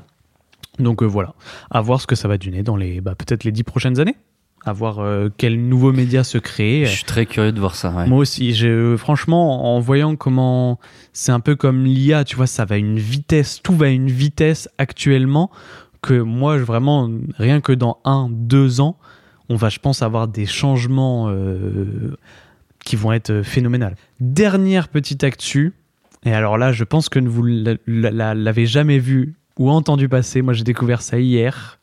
Il y a un partenariat entre Carrefour et Netflix. Ah, effectivement, j'étais pas au courant. Ouais. Été stupéfait. Stupéfait, l'offre 5,90 pour un abonnement Netflix standard, plus 10% de réduction sur les produits de la marque Carrefour. Moi, j'ai juste une question. Vas-y. Pourquoi faire Honnêtement, alors j'ai essayé de trouver des réponses. Je me suis dit, attends, pourquoi ça. Enfin, je vois pas l'intérêt, etc., etc. Et je me dis, peut-être un petit coup de poker en plus pour Netflix, de se dire, tous ceux qui ne veulent pas mettre leur carte sur Internet, tous ceux qui sont un peu genre, oh non, on va me on va me pirater, je sais pas comment faire, etc. Je pense à tous ceux qui ont peut-être, euh, je vais dire une connerie, plus de 50 ans, tu vois, et qui vont faire leurs courses, courses pardon, chez Carrefour, mais qui ont quand même entendu parler de Netflix parce que leurs petits-enfants, leurs enfants même, leur en parlent tout le temps, etc. etc. Euh, Peut-être qu'ils se disent, ah bah tiens, ça pourrait m'intéresser. Ils n'ont pas forcément envie de faire les démarches euh, sur Internet. Et peut-être que bah, chez Carrefour, c'est plus simple. Tu cumules 10% de réduction sur les produits Carrefour. Pourquoi pas? Je trouve ça un peu... euh, Bah, j'ai plus, j'ai plutôt une autre théorie. Vous allez me dire si vous êtes d'accord, mais moi, pour moi, c'est une offre pour la classe moyenne, qui s'adresse totalement à la classe moyenne, parce que Carrefour reste un secteur de, de grande consommation bah, pour les, pour la plupart des gens, tout simplement, et Netflix reste une part du divertissement non négligeable.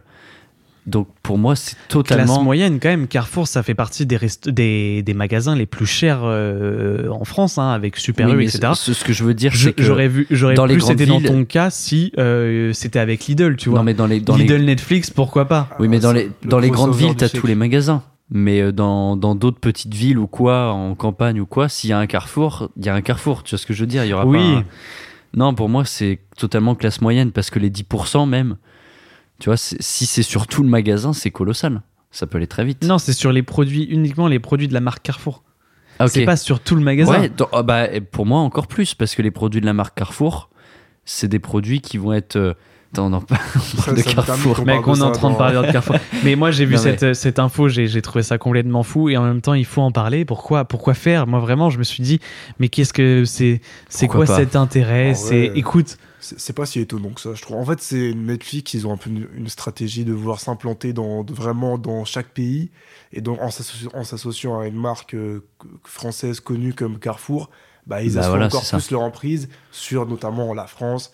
Et ils ramènent de nouveaux clients euh, français. Carrefour, ça, ça leur fait aussi une bonne promo, tu vois, parce que Netflix, c'est stylé. oui, bien sûr. Donc, tu vois, c'est gagnant-gagnant pour les deux. Ouais. fait. Ouais, non, moi, enfin, c'est c'est vrai que sur le, sur le coup, c'est choquant, mais il y aura toujours des intérêts des deux côtés. Il n'y a pas de souci. Honnêtement, sûr. ils font leur. euh, Maintenant, de mon euh, côté, je suis moins convaincu que ça fonctionne. Non. Honnêtement, euh, est-ce qu'on en a quelque chose Ouais, faire ça, c'est surtout ça. écoute. C'est Voilà. intéressant En tout cas, je, voulais en parler. Franchement, j'ai trouvé ça très très drôle hier. Je me suis Pour dit, finir. pour Merci, finir euh, les, les, les actus du jour, il fallait absolument important. parler de, de ça. On en a donc fini avec euh, ces petites actualités du, de, de la semaine, du mois, je, je ne sais même plus. En tout cas, on va pouvoir passer directement à l'œuvre d'art qui n'est ni plus ni moins que Parasite. Putain, la voisine a mis un mot de passe à son réseau. On n'a plus de wifi maintenant. Ah, ça y est. Rendons grâce au Wi-Fi qui éclaire nos vies. Ça m'a vraiment fait plaisir de les voir, tes parents en tout cas. Ils ont l'air en forme. Oui, mais sans boulot. Tu vois cette fille? Tu vas devenir son nouveau prof d'anglais. Mais j'ai zéro diplôme. Je comprends pas pourquoi t'as loupé le concours d'entrée aux Beaux-Arts. Oh, ferme-la. S'il y avait un Oxford des faussaires, ta sœur serait major de promo. Tu sais, papa, je vois pas ce diplôme comme une contrefaçon. Il y a une opportunité à saisir.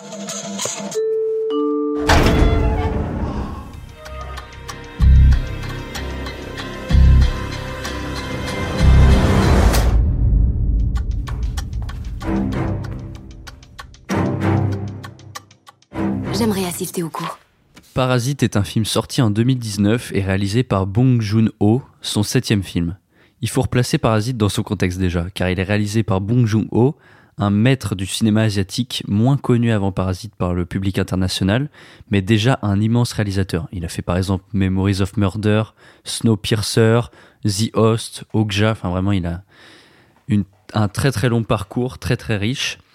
Et ce film est le premier euh, film sud-coréen à remporter la Palme d'Or à Cannes, puis l'Oscar du meilleur film. L'un des trois films à avoir gagné les deux récompenses suprêmes. Un immense succès, presque 2 millions d'entrées en France et des chiffres massifs mondialement en termes d'entrées. 4 Oscars en tout. Euh, je suis très content de parler de cinéma asiatique parce que j'adore ça, mais il voilà, il faut replacer aussi euh, Parasite, qui est sorti quand même en 2019 déjà, qui a été mais un, un succès monstre. Ah on, oui. on mesure pas encore l'ampleur peut-être de ce film, de ce qu'il a apporté, de tout ce qu'il a raflé. Euh, et je voulais un petit peu savoir quel était votre premier souvenir avec le film. On va commencer par toi, Ernest. Quel est ton premier souvenir avec le film? Et ben, le premier souvenir, du coup, je pense que c'est quand il a gagné la Palme d'Or euh, à Cannes, parce que c'est là qu'il a eu sa première euh, grosse euh, promo, je pense. Et il est sorti, alors je sais plus, mais je pense qu'il est sorti dans la foulée, genre dans les mois qu'on suivit, Ouais. peut-être en août ou septembre 2019. Et bah, je me sens que je suis allé le voir avec mon père au cinéma de la ville de Fontenay-sous-Bois, petite euh, dédicace. Et- euh, le Cosmos, il s'appelle le cinéma. et, euh, et en fait, je, je savais pas trop à quoi m'attendre. En fait, je savais juste qu'il avait gagné la Palme d'Or, mais je savais pas de quoi ça parlait vraiment. Et en fait, en ressortant du film, je m'étais pris une claque de ouf. Je m'attendais pas à un truc de ce niveau-là. Enfin, en- fait, j'étais pas, je n'étais pas préparé à, à ce que j'allais voir. Et vraiment, euh, ouais, j'ai adoré ce film. Je l'ai revu pour les besoins du podcast. J'ai toujours, euh, j'aime toujours autant ce film. Et il y a vraiment, ouais, bon, après on va en rentrer plus dans les détails, mais la bascule qu'il y a à peu près au milieu du film, quand on découvre le sous-sol, tout ça, je trouve que ça fait rentrer le film dans une autre dimension et ça devient Carrément. ouf. Ça devient ouf. Carrément. Et toi, c'est quoi ton, ton premier souvenir, Tristan? Bah moi j'ai cherché parce que j'avais vu ta question euh, sur euh, les premiers souvenirs. Je me souviens plus vraiment. Euh, je sais que je l'ai pas découvert au cinéma, malheureusement, parce que c'était pas une période où j'allais énormément au cinéma, où j'allais voir tous les films. Par contre, j'en avais entendu parler, effectivement. euh, bah, il avait fait beaucoup de bruit, Festival de Cannes, etc. etc. Euh, mais je pense que je l'ai découvert voilà, sur ma télé, un, un peu comme, tout, enfin, comme beaucoup de personnes. Mais ouais, je me souviens avoir appris une, une grosse, grosse claque.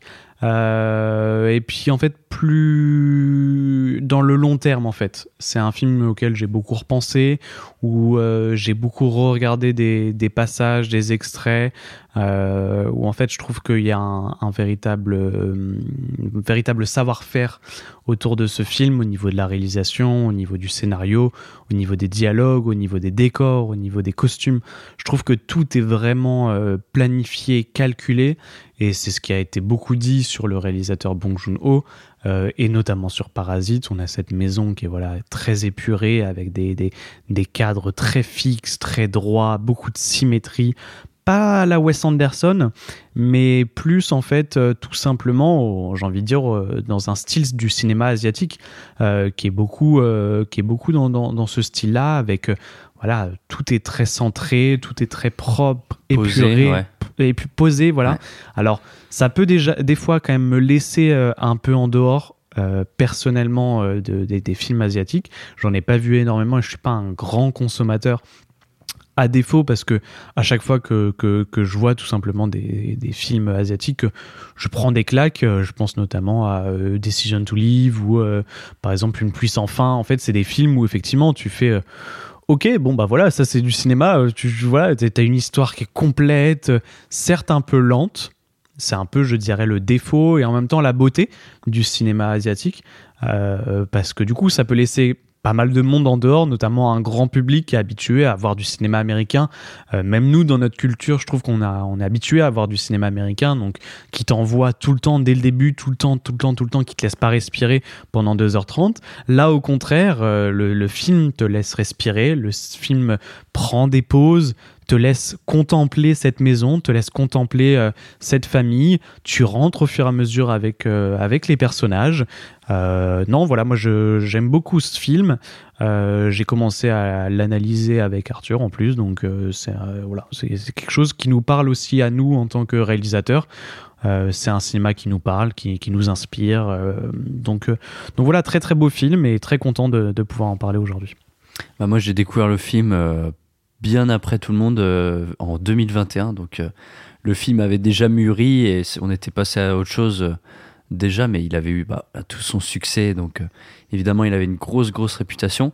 Et surtout, je l'avais vu en connaissant plutôt pas mal le, le cinéma de Bong Joon-ho. J'avais vu. Bah quoi, j'avais vu Okja, Snowpiercer, Memories of Murder, donc j'en avais vu 3-4 déjà. Ouais. Donc j'a- j'avais déjà un peu la mesure de, de son cinéma et de l'ampleur qui, qui projetait dans, dans, dans ses films.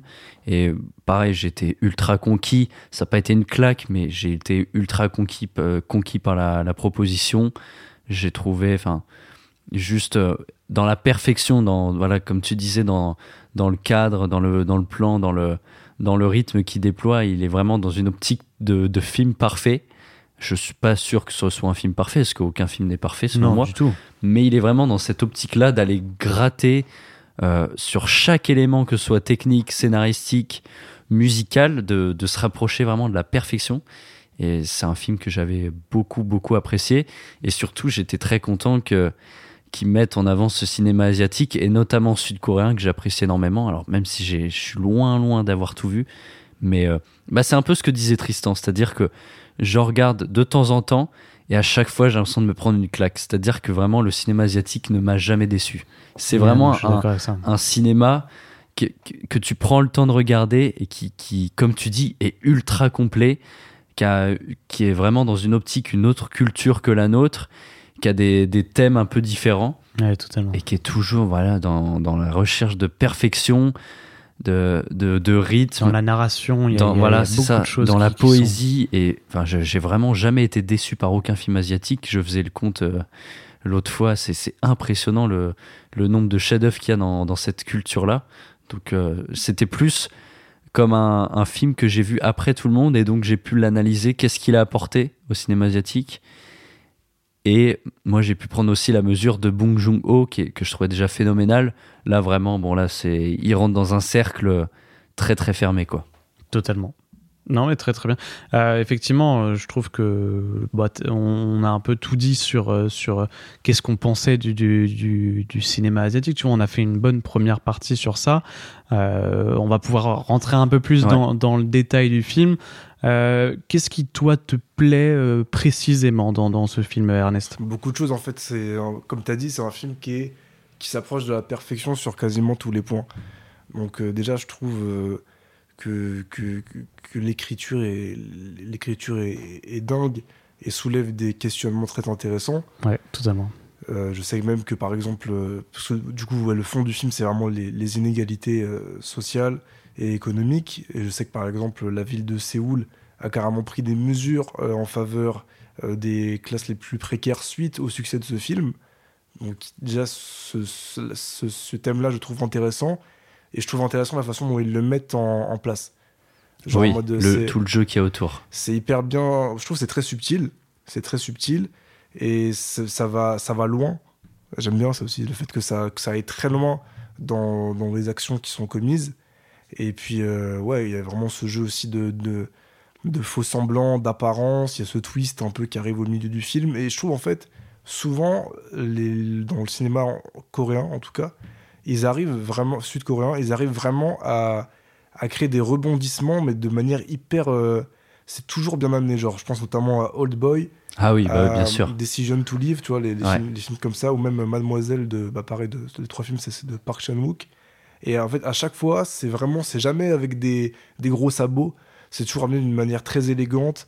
Et, et ça, je trouve, c'est un- vraiment une force du cinéma coréen et qu'on retrouve vraiment dans Parasite.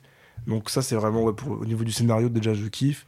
Après, j'aime bien ouais, l'ambiance. Bah, c'est une ambiance très. euh, ouais, très propre au cinéma asiatique. Je sais pas si on peut englober, je pense pas. Peut-être que c'est vraiment plus le cinéma coréen. Chacun, chaque pays a ses spécificités.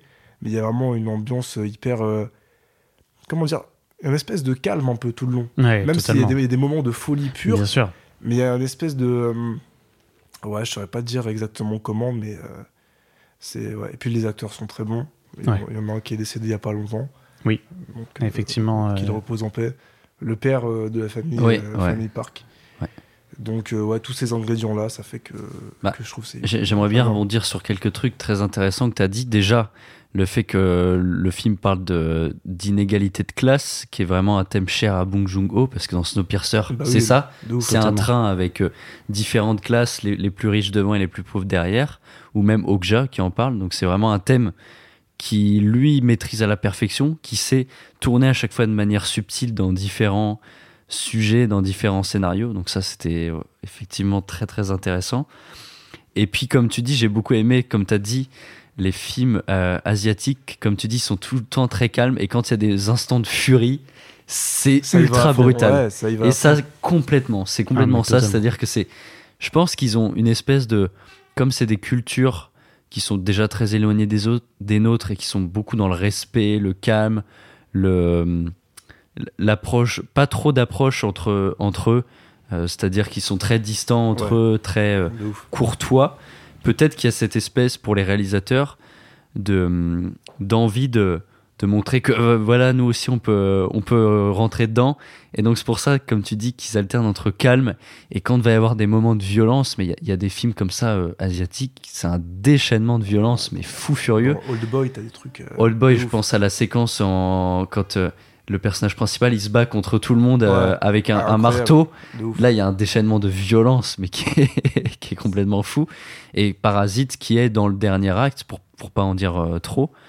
Euh, J'en ai peut-être déjà dit un peu trop. Non, ça non, On- ça va. On peut spoiler le film quand même, non?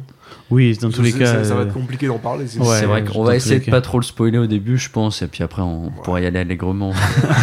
Dans tous les cas, oui, dans tous les cas, tout le monde a vu. Enfin, euh, ceux qui écoutent ce podcast, j'imagine, l'ont vu. Mais je- je- j'aime beaucoup ouais, euh, le, le- le jeu qui est mis en place, comme tu dis, où au début on se dit, bon, de quoi ça va parler? Ok, t'as une famille plus pauvre et une famille plus riche. Le, le- le garçon est engagé en tant que prof d'anglais. Et ensuite, quand il commence à faire engager sa sœur comme prof de dessin, tu dis putain, ça y est, toute la famille va y passer.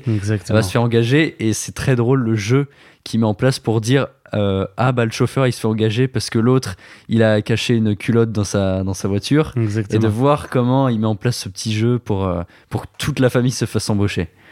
Mais c'est très malin. Ah, mais c'est très très malin et euh, ça montre aussi effectivement euh, plein de facettes de, de la société, de comment bah, on- ils sont obligés aussi de, de passer par, euh, par ces mécanismes de, de manipulateurs pour pouvoir arriver à leur fin parce Ouais. qu'ils n'ont pas forcément. euh, Enfin, ils sont obligés un peu d'une certaine manière.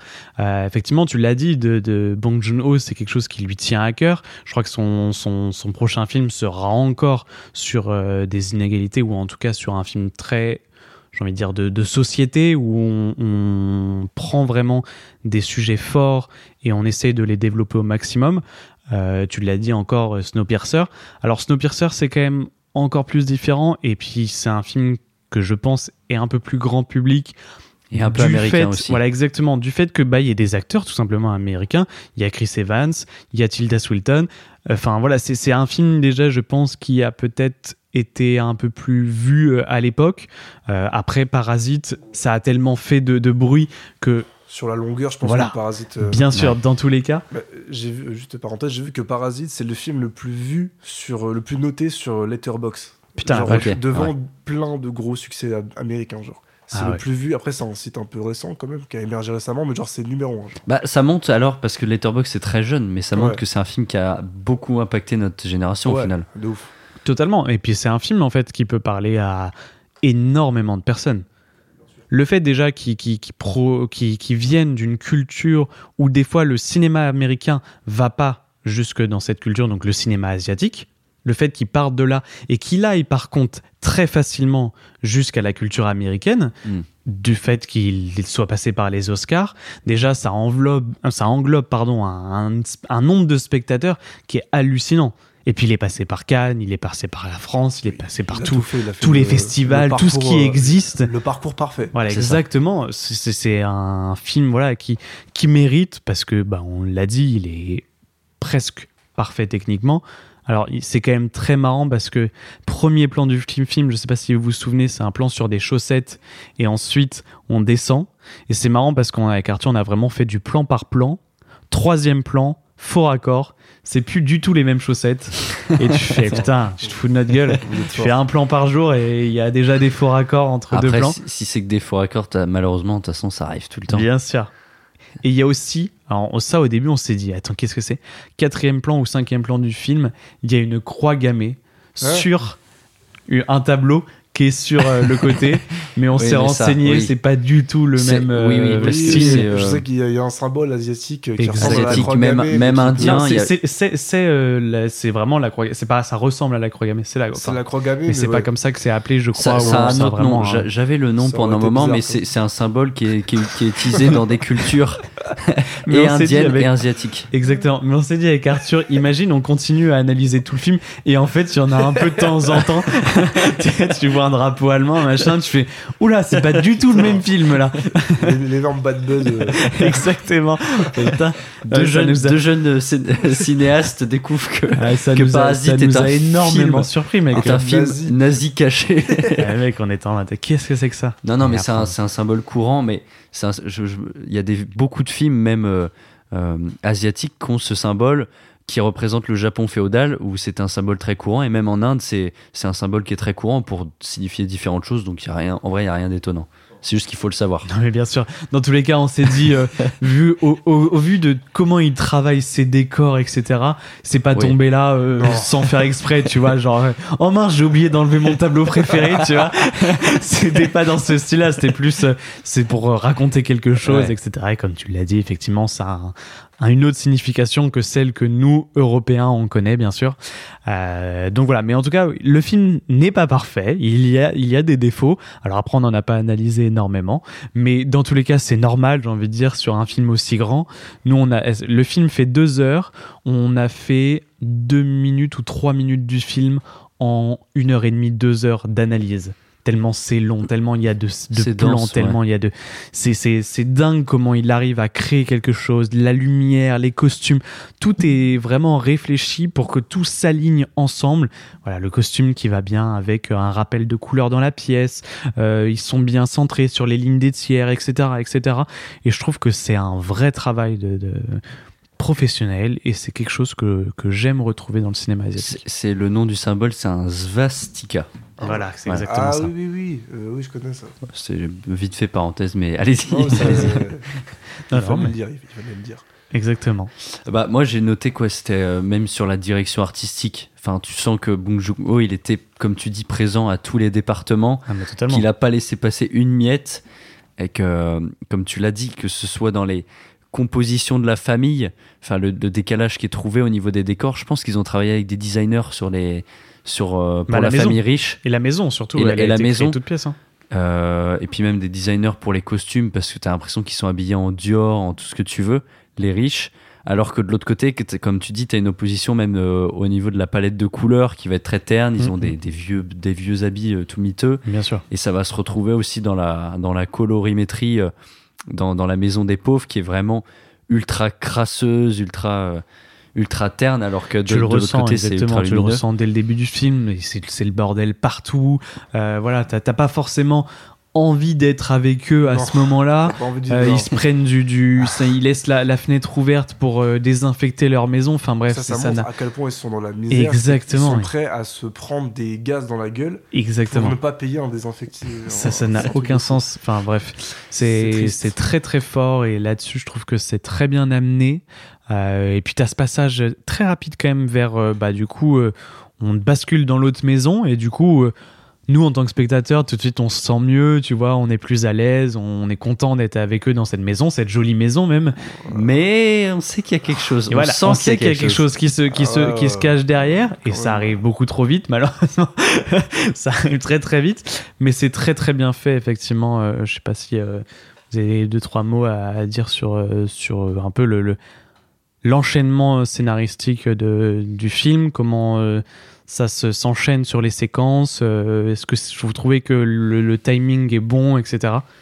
Bah, en, t- en termes de, de timing, d'humour, moi je trouve qu'il est brillant, le Ouais. film, et ça, c'est, ça rejoint l'écriture. Il y a un peu d'humour, c'est vrai. Ah bah le film, c'est complètement de l'humour noir qui, qui marche à 200%. Euh, bah, juste la famille, enfin c'est complètement absurde.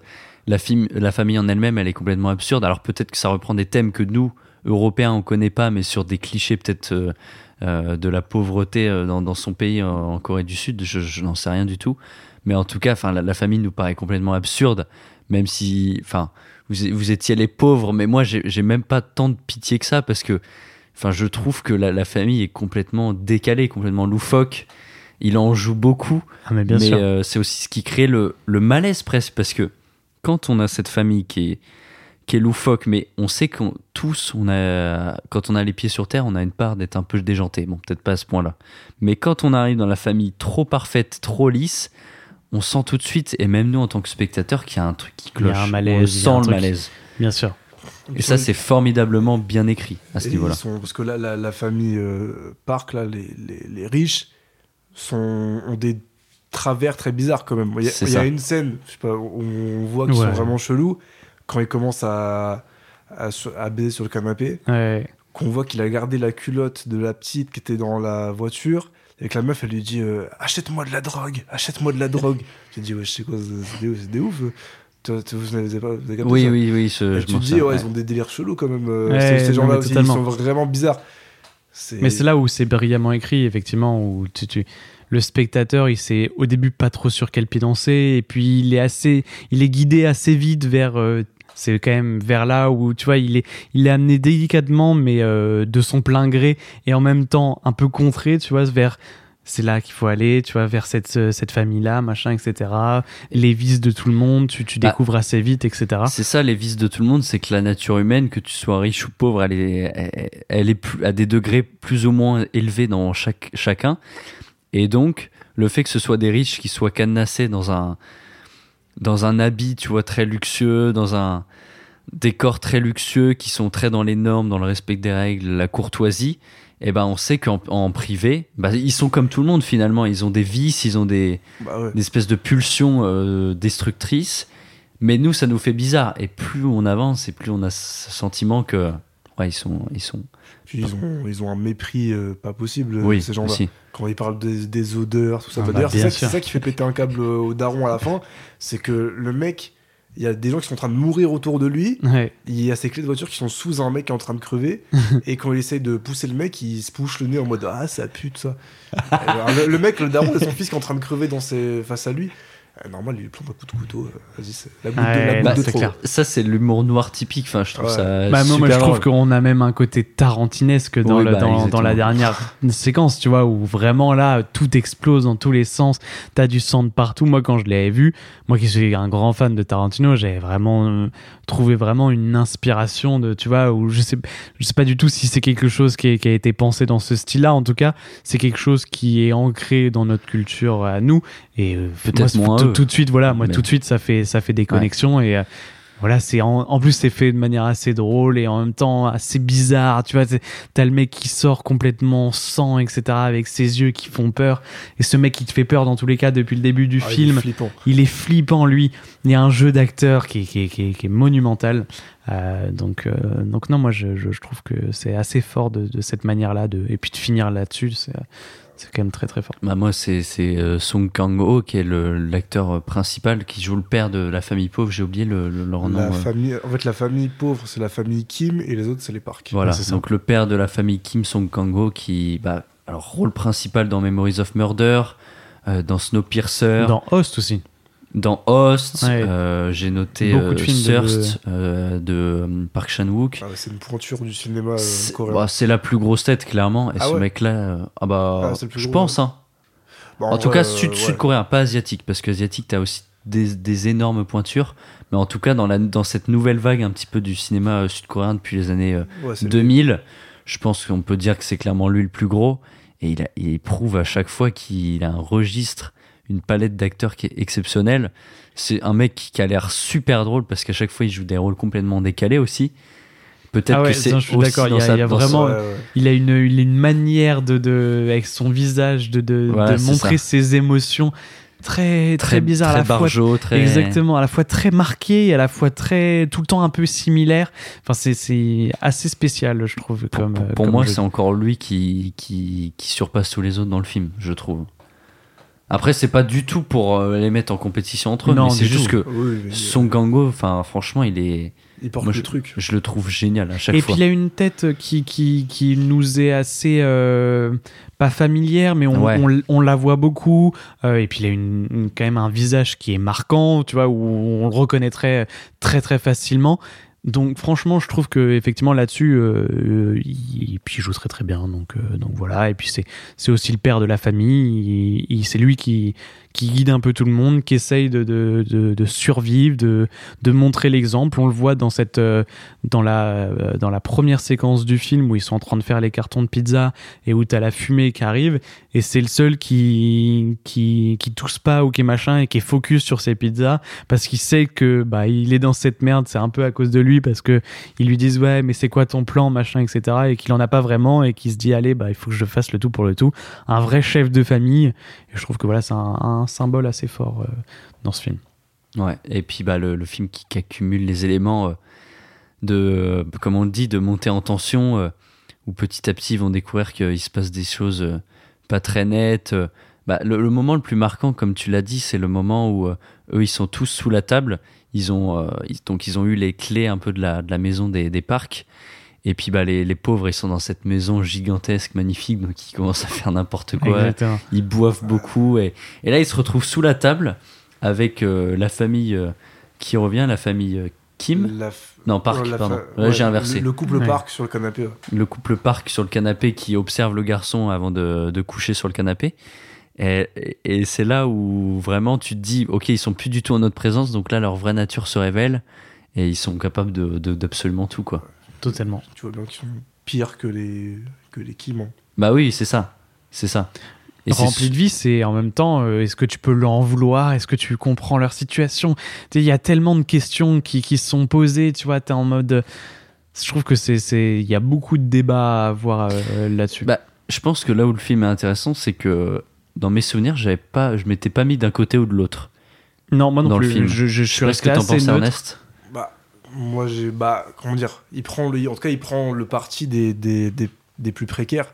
Après, Oui. je sais pas si. euh, si, quand même, c'est quand même la famille Kim qui sont les, les, les protagonistes.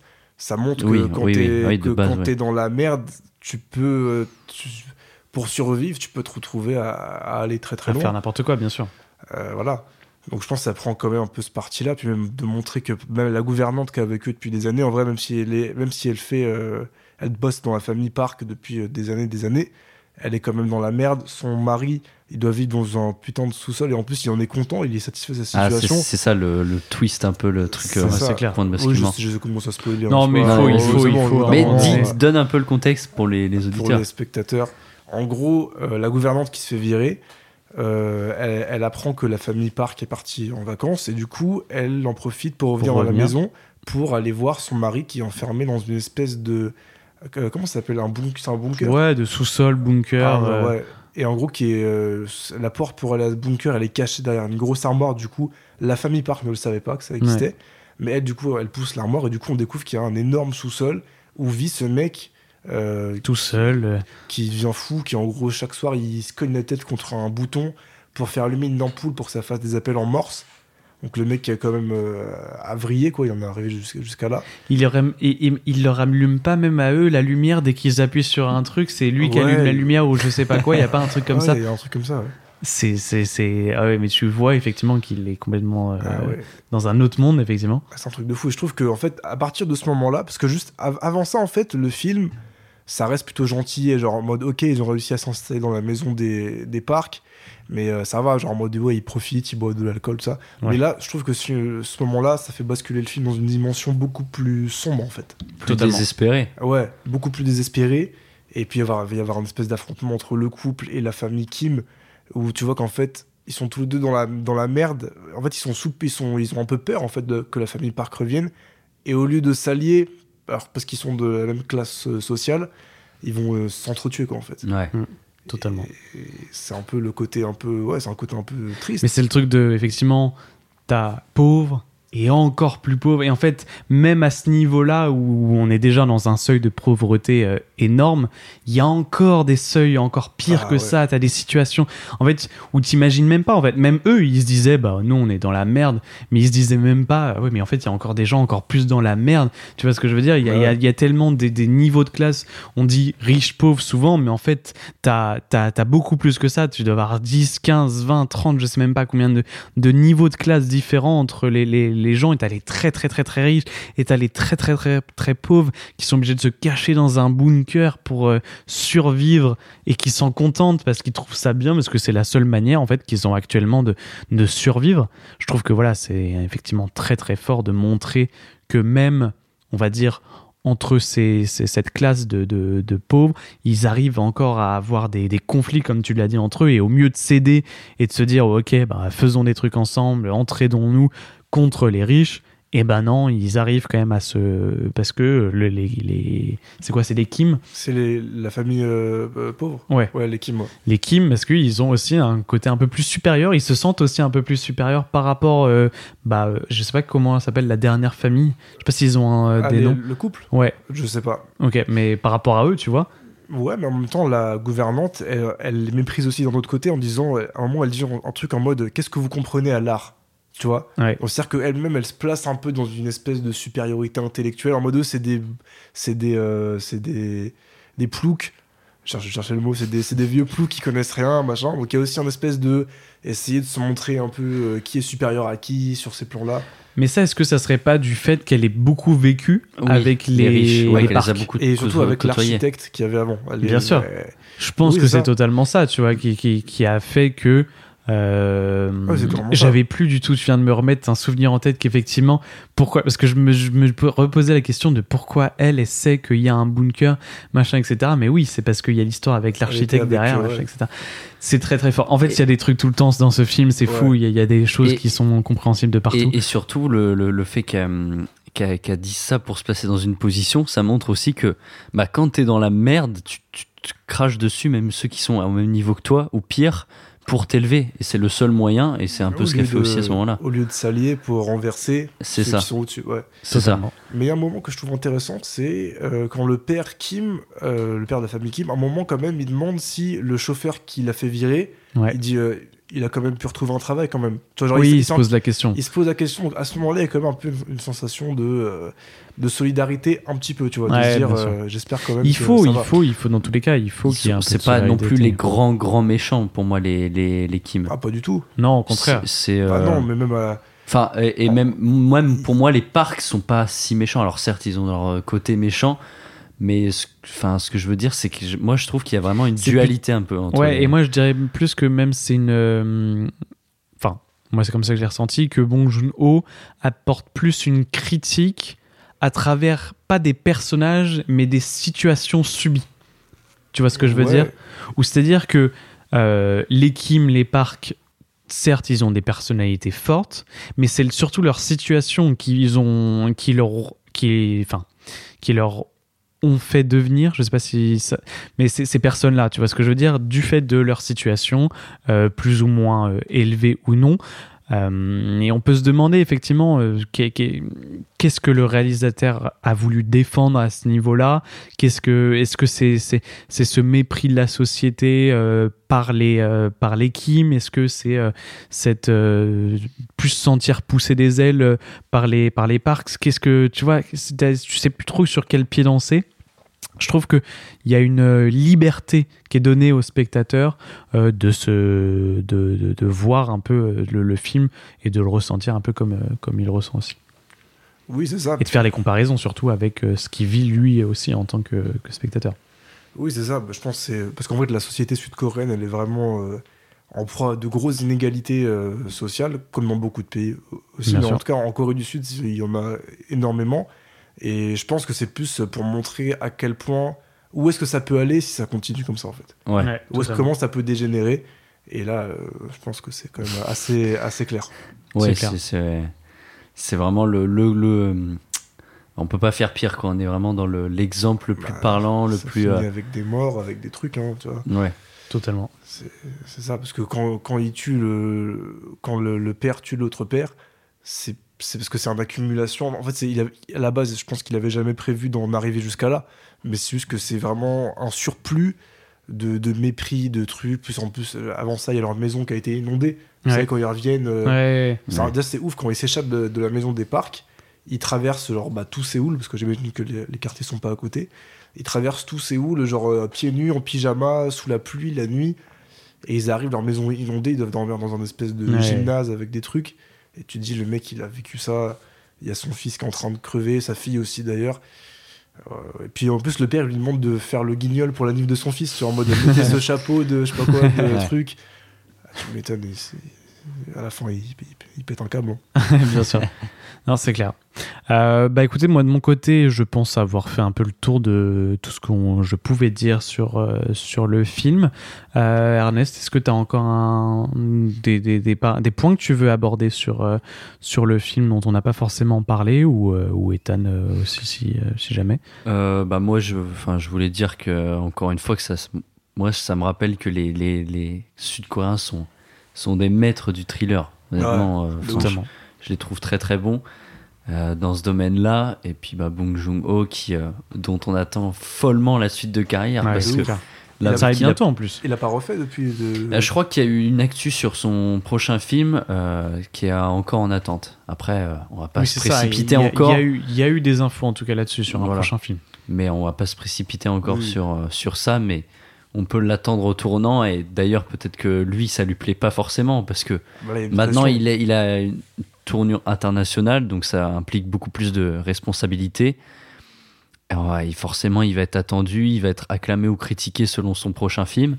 Ça fait un peu partie du jeu. Bien sûr, mais je pense euh, que les gens seront au rendez-vous dans tous les cas. Mais c'est pareil, par exemple, pour le prochain film de Justine Triet. Tu vois, Bien quand t'as sûr. fait un truc aussi gros, bah après, t'as attendu au tournant. Et encore, c'est c'est- c'est une situation, je dirais, quand même un peu plus diffé- enfin, différente parce que c'est pas la même, C'est pas la même portée c'est pas la même portée. C'est sûr. Euh, et puis euh, Justine Trier, c'était son premier film. Non, ah, pas, non, pas non, du tout. non, pas du tout. Non, c'était- Mais c'est pas. Mais y- c'est. Enfin, en tout cas, ces autres films n'ont pas fait autant de bruit que Ah oui, Snowpiercer avait pu le faire. Oui, The oui, oui. Host, Memory of Murder.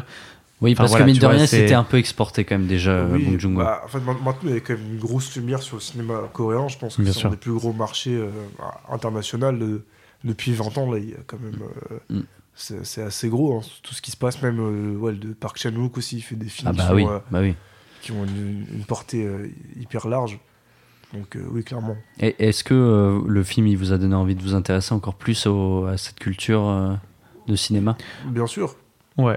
Ouais, moi, euh, c'est un, fi- en fait, c'est un, comme je le disais tout à l'heure, c'est euh, un cinéma auquel, un peu comme le cinéma en fait euh, ancien, en noir et blanc, où je vais pas forcément tout de suite vers lui, parce que je pense que tout simplement mon éducation ou l'éducation qu'on a en règle générale est quand même très cinéma américain, comédie française, etc. Et que c'est pas dans notre culture d'aller automatiquement vers ce type de film. D'autant plus, comme on l'a dit, c'est un cinéma très lent, euh, très contemplatif, euh, Très qui exigeant. prend le temps, voilà, qui, qui est très exactement très exigeant, très travaillé. Mais dès que tu prends le temps de t'intéresser à ce cinéma, dès que tu comprends les enjeux, dès que tu voilà, tu t'intéresses à la musique, à la réalisation, au cadrage, au décor, à tout, tout ce qui est autour en fait et qui construit un film, euh, mis à part, euh, bah tiens, euh, c'est cet acteur-là qui joue, donc je vais aller voir ce film, ou euh, c'est parce que c'est mon héros préféré, donc je vais voir ce film. Dès que tu prends un peu plus conscience, tu te dis, bah attends, ce réalisateur, j'aime beaucoup la patte artistique qu'il a, parce que je trouve qu'il met bien en scène ses personnages sur ce type de scénario, etc. Je trouve que tu apportes tout de suite euh, une, sorte, de, enfin, une sorte de regard différent à ce, à ce type de film. Alors là, on prend l'exemple du cinéma asiatique, mais on aurait pu prendre différents euh, cinémas euh, qui sont voilà, très cinéma d'auteur, très contemplatif, euh, très travaillé, très fin. Et je trouve qu'effectivement, c'est un cinéma vers lequel j'irai beaucoup plus dorénavant.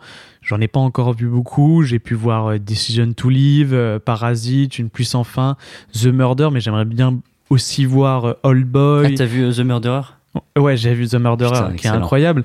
Mais j'aimerais aussi voir, tu vois, All Boy que j'ai pas vu, In the Mood for Love, Mademoiselle, Battle Royale, tous ces films qui Ouais. sont Ah oui, quand même ça, très cultes ouais. Et qui en fait, euh, voilà, ça devient de plus en plus connu, plus, plus en plus culte. Mais j'ai pas forcément eu le temps de les voir. J'ai pas toujours pris le temps de regarder ces films-là en, en priorité. Et pourtant, c'est un cinéma qui m'intéresse euh, de plus en plus. Après, c'est pas toujours euh, contemplatif, parce qu'ils sont aussi très bons pour faire des films comme Dernier, Dernier Train pour euh, Busan, tu vois, des Ouais, comme c'est vrai. ça. C'est vrai que j'ai des pas- de c'est- folie c'est pas furieux, ouais, ouais. qui est incroyable, tu vois. Donc il y a aussi cet aspect-là, je pense que c'est pareil, c'est multifacette, tu vois, comme dans chaque pays. En France, il n'y a pas qu'un seul style de cinéma, tu vois. Mais c'est vrai qu'en cas, il y a- y, un peu un côté aussi, ouais, très. euh, bah, Mademoiselle, euh, il est vraiment il, mal, il est vois. bien celui-là. Ah, il est vraiment bien. Ah, ouais, moi, je l'ai Bah, il avait vu été, cet euh, été, je crois. il avait fait du bruit aussi, ouais. Ah, il avait fait du bruit. Et, et pareil, c'est bah ouais, pour le coup, c'est vachement contemplatif. Mais pareil, dans le, dans le scénario, t'as des rebondissements, t'as des trucs. Mais moi, c'est plus aussi, tu vois, quand je, je- quand je dis contemplatif, c'est pas forcément mal. Parce qu'au contraire, Non, quand- vu que maintenant je sais que c'est vers ce style-là que ça va, euh, du coup, je me dis, bah, en fait, tout simplement, c'est si j'ai envie de voir ce type de film, bah, euh, je, je, je paie, enfin, je payais pour ça, je vais aller, je vais, je vais prendre le temps d'aller voir ce type de film. Et je vais, je vais prendre du plaisir à aller voir un film contemplatif parce que je le sais, parce que j'en ai envie, parce que je sais que je vais pouvoir, euh, en fait, tout simplement euh, analyser aussi certaines choses. Donc, euh, donc non, effectivement, c'est pas un mauvais adjectif. Non, effectivement, non, dans ça- tous les cas, je sais qu'il y a plein bien. de films. Il y a des films comiques, il y a des films, il y a tout type de films en fait, comme partout dans le monde. Mais moi, j'irais plus voir du coup des films un peu plus contemplatifs si je vais vers le cinéma asiatique. De mon côté, en tout cas, moi et de mon point de vue. Et toi, Ethan, Bah moi c'est consommateur euh, de. Ouais, bah j'essaye un maximum, mais moi j'adore ça. Enfin, donc déjà, t'as tout le cinéma sud-coréen, euh, Park Chan-wook. euh, euh, j'ai que ça. Allez, hop, non, suivant. moi j'ai Na Hong Jin que j'adore, qui a fait justement The Murderer, The Stranger et The Chaser, qui est- que, que je trouve un maître du, du cinéma, et, qui a fait que trois films pour l'instant, trois longs métrages, mais qui est formidable.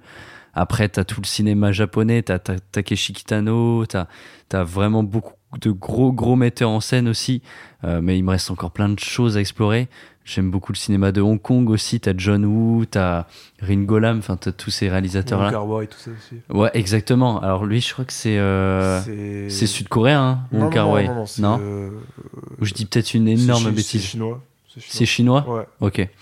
Mais, Enfin, je trouve qu'il y a beaucoup, beaucoup de films formidables que, que moi j'adore. J'en ai noté quelques-uns. J'ai j'ai mis, j'ai rencontré le diable aussi, Ah, qui est un énorme de- film de de, de Ji- bourrin. De Kim Ji-won. Oui, Kim Ji-woon, bah, qui est un, un des grands maîtres aussi, qui, a, Ouais. qui a fait d'ailleurs il y a pas longtemps euh, le film avec Song Kang-ho justement, qui joue un réalisateur qui est euh, sur C'est un ce film. film-là, Ah ouais. c'est Oui. ce film-là qui est complètement tourne, barré dans ça, ça tous les sens. Ça tourne ou un truc comme ça. C'est ça, j'en ai entendu parler, où c'est un truc qui est complètement con, qui va dans tous les Ouais. sens, Ouais. euh, où tu, tu, tu dis mais ça va jamais s'arrêter, c'est toujours plus gros, toujours plus machin. Ça, ça m'intéresse énormément de Et voir. après, t'as des, des réalisateurs de fou, je sais pas si vous connaissez, mais t'as euh, Takashi Miike qui est assez euh, connu pour ça, ou Sonotion, c'est des mecs qui ont fait des films. Bah, il y a Audition qui est assez connu dans le genre euh, un peu euh, euh, horreur, qui va être un peu dans la vague aussi The Grudge, tous les films un peu d'horreur asiatique qui, peut, qui a pu avoir aussi. Enfin, ils ont vraiment un panel ultra riche, Ouais. mais qui est, qui est surtout développé voilà, depuis les années euh, 80-90 avec la, la mondialisation qui a pu se faire.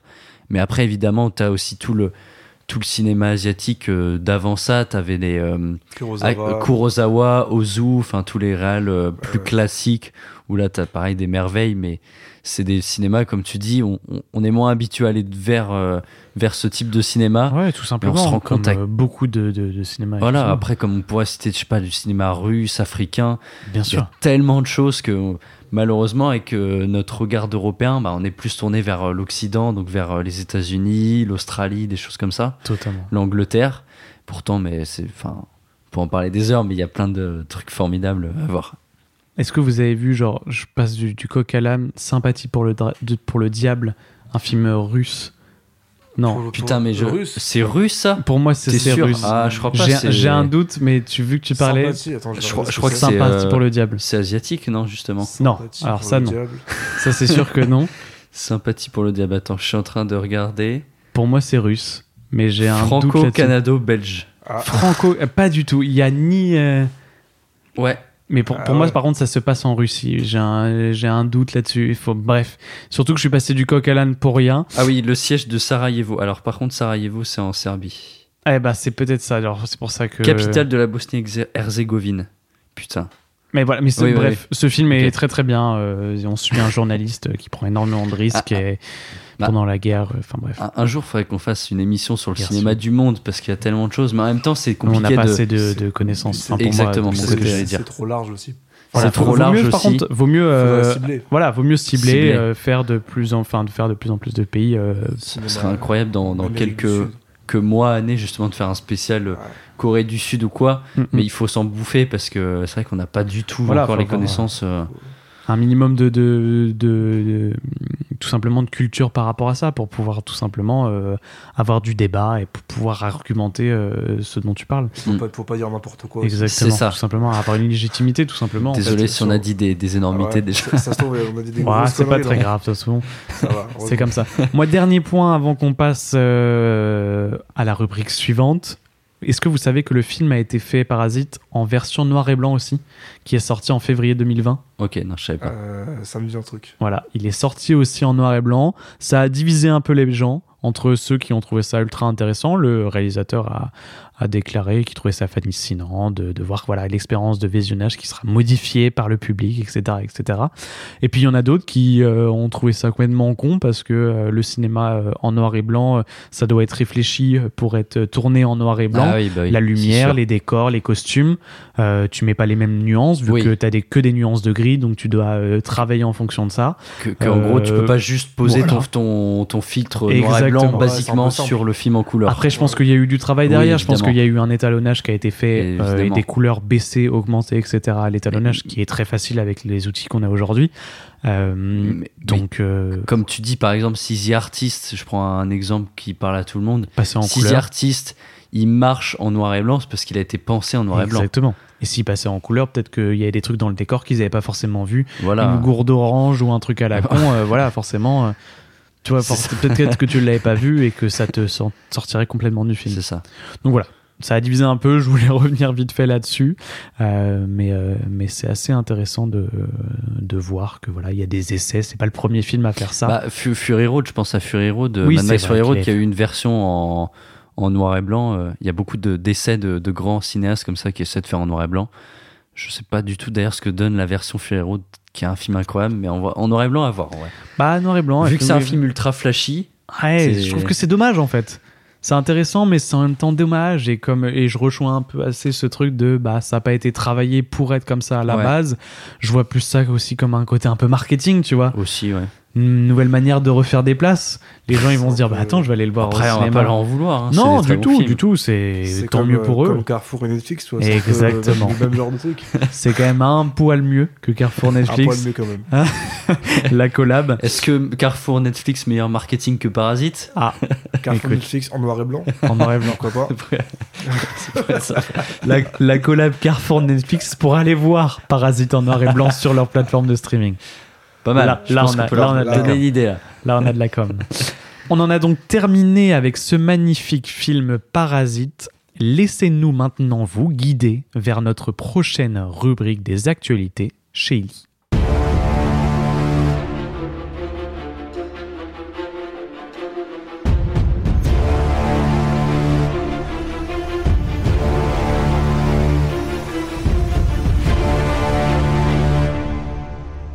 Chez Eli, on est en post-production car comme vous le savez, on prépare actuellement la projection de mars prochain. On est sur la post-production de notre premier long métrage. Donc voilà, on est un peu stressé, on peaufine un peu le tout, on voilà, on sait que c'est notre premier long métrage donc on essaye de faire ça au mieux. Euh, puis il y a aussi tous les petits courts-métrages qui vont être euh, à la projection. On est déjà complet, 150 places qui sont parties très très vite. Donc merci à tous euh, s'il y en a qui nous écoutent. Sinon, on prépare aussi les envois, du coup, en festival, hein, avec notamment Ethan qui s'occupe euh, du dossier. On va pouvoir envoyer pas mal de courts-métrages, le lo- long-métrage du coup aussi. Euh, et j'en profite pour dire un petit mot du coup sur la cagnotte du film parce que du coup on a mis en place une cagnotte pour les festivals justement euh, qui est complètement en fait à part euh, en fait on a créé une cagnotte pour la projection où les gens peuvent payer entre 5 et 10 euros euh, leur place enfin euh, pas du tout entre 0 et 10 euros leur place et on a mis une cagnotte pour que les festivals parce que comme vous le savez les festivals ça coûte de l'argent euh, voilà, non, ça les gens ne le savent pas en plus. les gens le savent pas, mais les- du coup, les pas- festivals, ouais. ça coûte de l'argent juste Très de s'inscrire pour pas forcément être pris. Euh, par exemple, bah, des, des festivals comme Festival de Cannes, bah, ça coûte 100 euros de juste s'inscrire Ouais. pour qu'ils regardent juste ton film et qu'ils te fassent c'est de la merde. Donc écoute, ça fait toujours plaisir. Exactement. Mais non, mais il y a, il y a pas mal de petits courts-métrages, euh, de petits euh, festivals qui coûtent 5, 10, 15, 20 euros. Et du coup, bah, tout ça, on a besoin d'argent. Donc si jamais vous voulez nous donner un petit coup de pouce, eh ben, n'hésitez pas à aller sur euh, la cagnotte du film. Elle sera en description du podcast. Et sinon, vous pouvez bien sûr retrouver sur notre compte Instagram il.ly.works ou directement sur notre euh, site, euh, enfin sur euh, le, compte Instagram il.ly.corps. Et puis voilà, on, prépare toujours les, prochains tournages, on, prépare pardon un prochain 72 heures qui arrive bientôt. Et puis voilà, un peu, moins de nouvelles sur qu'est-ce qu'il y a du coup, Ouais, Ethan tu pouvais peut-être expliquer vite fait le 72 heures, qui est quand même un concept assez marrant. 72 Très heures, rapidement. très simple. On a 72 heures, une ville qu'on tire au sort, et puis on doit écrire, tourner, monter le film en ayant en touché le panneau de la ville qu'on aura tiré au sort. Dans toute la France. Voilà, toute la France. On s'est limité pour l'instant à toute la France. Et puis on part voilà, à 5 clampins dans un camion avec, euh, avec le matos, et puis on verra bien ce qu'on fait. Ça a donné pour l'instant jugement et ébauche. Donc c'est pas finalement les films ratés. Ouais. Au contraire, ébauche, on en est très fiers. On va d'ailleurs essayer de l'améliorer pour pouvoir euh, l'envoyer en festival. Donc, euh, donc voilà. Et n'hésitez pas à retrouver tous les, tous les films sur, euh, sur la chaîne d'Ili, évidemment. Alors pas tous du coup, on en a, Oui. on en a enlevé pas mal, mais euh, via nos Pour les euh, principaux, exactement, et même via nos Linktree euh, que bah vous pouvez aussi retrouver en description du podcast. Vous avez des liens Vimeo où du coup c'est un peu de meilleure qualité, il y a moins de compression avec Vimeo. Donc voilà. Un peu moins de, de nouvelles, mais voilà. là, nous, on continue. On a Et- des nouveaux projets ouais. tout le temps. Voilà, de toute façon, il y a beaucoup de choses qui se préparent euh, en fond, on va dire. Exactement. Puis à côté de ça, on, voilà, on repart pour une nouvelle année de podcast. On va, on nous, on le- va améliorer le podcast. le Comme on carburant, dit, voilà. on a on peut-être faire différents, enfin, d'autres contenus en plus ou euh, plus court, plus, euh, plus, plus synthétisé pour, pour, pour vous, auditeurs. On va pouvoir directement passer à la reco perso. Les perso, les perso, les perso, les perso, les perso, les perso, les perso. Pour commencer, du coup, on va commencer par la recommandation de l'invité. Ernest, c'est à toi. Bah moi du coup j'ai deux films à recommander, donc c'est pas des films très récents, moi c'est des trucs que j'ai revus la semaine dernière et que j'ai beaucoup aimé. Ok. Donc déjà il y a Dark City, euh, un film de Alex Proyas, je sais pas si vous connaissez, qui est sorti Non, en non. 1998. C'est un film de science-fiction sur en gros un mec qui se réveille dans une chambre d'hôtel qui est accusé d'une série de meurtres de prostituées, Ouais. sauf que lui il a perdu sa mémoire et en gros il va errer dans une ville complètement obscure et un peu fantomatique à la recherche de son identité. Il va être traqué par des policiers et aussi par d'autres types de personnages. Je vais pas en dire plus parce qu'après ça, ça dévoile beaucoup de choses. Mais en tout cas, c'est un film euh, de science-fiction, c'est un film noir. Et visuellement, c'est un peu à la croisée entre l'expressionnisme allemand et le cyberpunk. Ok. Donc moi, je trouve que c'est un film très intéressant. C'est sorti un an avant Matrix et il y a un peu des, des points communs dans l'histoire. Mais en fait, Matrix a beaucoup plus euh, survécu au temps. Ouais. Euh, parce que le problème de ce film-là, de Dark City, c'est que c'est un film qui est, qui est des très beaux plans, mais qui a aussi des effets spéciaux très datés. Donc ça, c'est un peu le, le point noir du film. Mais je trouve qu'il mérite en tout cas un, un regard et il y a une ambiance qui est proposée qui est très intéressante, en tout cas. Ok, très bien. Et euh, Pour ta deuxième reco perso. ma deuxième recommandation, c'est Conversation secrète de Ah, Francis Ford ouais. Coppola. Tu connais? Ouais, bien sûr, je l'ai vu il y a quelques temps. Ouais. Il est, il est super bien. Il a Ouais. eu la Palme d'Or à l'époque, donc il, il est quand même. euh, donc c'est quand même un, un- un très bon film sur un détective privé paranoïaque qui va être emmené à enquêter sur un couple et en fait il va découvrir qu'ils sont en danger de mort. Et en fait tout le film ça va être une montée dans la psychose du personnage. On découvre tout en même temps que lui, du coup on a vraiment son, point de vue. Donc c'est Gene Hackman qui joue le personnage principal. Et donc c'est une intrigue euh, assez euh, labyrinthique et euh, qui donne lieu à un final assez grandiose. Bah, Gene Hackman, moi, plus je vois de ses films, plus je trouve que c'est un monstre, ce mec. Ouais, ouais. En termes d'acting, il est, il est monstrueux. Très, très fort. D'ailleurs, toujours en vie, je crois qu'il a pas loin de 90 Il est ans. très âgé, ouais, 90. Et euh, ouais, effectivement, très bon film. Et même, euh, moi, je trouve que c'est un, un film ultra contemporain sur le fait qu'il y a des écoutes secrètes, de l'espionnage. Enfin, je- ça fait peut-être un peu parano, mais c'est un truc Non, ultra d'actualité. Euh, ouf. Monsieur le parano. Euh, Lui, il est un peu complètement en plus. Le complotiste. Ah ouais. Bah, non, mais honnêtement, c'est un peu ça. Je trouve que le film est ultra contemporain à- de ce niveau-là. Que bah, tout le monde peut être épié euh, euh, de partout. Et ça rejoint un peu des thèmes qu'on a déjà vus, par exemple, dans 1984 de George Orwell ou des choses comme ça. Des thèmes un peu classiques dans le thème euh, espionnage, euh, population un peu euh, oppressée. Donc, euh, enfin, bon, là, Après, là, c'est vraiment un cas extrême. Oui, voilà, euh, c'est ça. Ouais, ouais, je vois, je vois ce que tu veux dire. population qui est vraiment surveillée dans les moindres recoins. euh, Des micros partout, des, caméras, tout ça. Je trouve qu'il est très Et intéressant. juste pour finir là-dessus, je trouve ça intéressant que, en gros, pour te dire qu'il est sorti la même année que Le Parrain 2.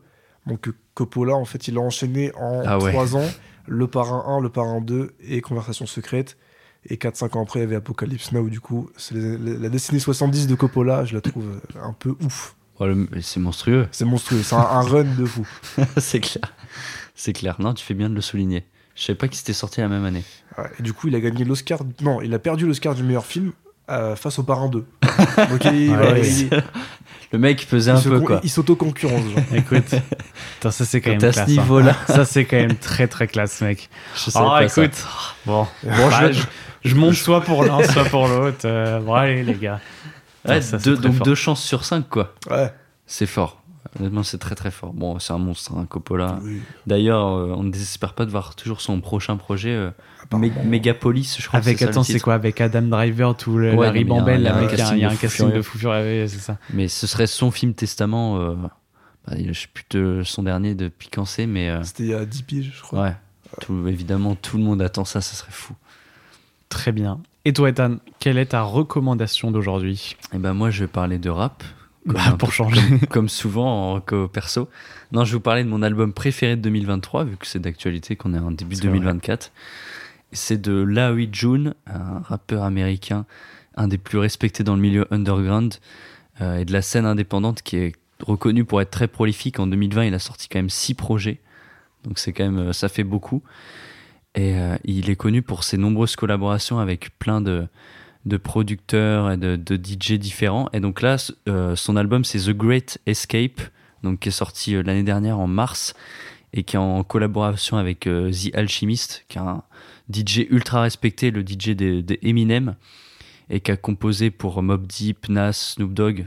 C'est vraiment un compositeur énorme, et c'est lui qui a fait aussi une bonne partie de la bande son de GTA V. Donc The Alchemist, si vous connaissez pas dans le rap, c'est un monstre, complètement c'est un monstre. Et donc c'est un album co- collaboratif entre les deux qui est que, que j'ai adoré parce que déjà vous verrez la pochette The Great Escape, c'est euh, une main sur un volant dans, dans un bateau avec la baie de, de San Francisco et le, le, le pont de San Francisco, le Golden Gate, en fond, dessiné, très épuré. C'est vraiment la pochette en elle-même est une œuvre d'art. Et l'album en lui-même, pareil. Enfin, c'est vraiment une ambiance côte euh, américaine, euh, californienne un petit peu, avec des, des prods très très fumantes, très sombres par moments, mais aussi euh, des, des, envolées un petit peu loufoques. Enfin, c'est vraiment une prod qui, est super travaillée, super rythmée. Et Larry June qui, qui- pose dessus sa voix ultra calme et qui est un rappeur connu pour être beaucoup dans la motivation, dans investi sur toi-même avant le reste, qui délivre vraiment un message ultra, ultra passionnant. Et c'est un album qui, moi, qui m'a marqué, qui a fait tout mon été. Honnêtement, sur toutes les productions, ça a fait tout mon été. Chaque son est associé maintenant à un souvenir. Et je pense que ça va jouer avec euh, nostalgie au fil du temps. Puis il ramène quand même des invités.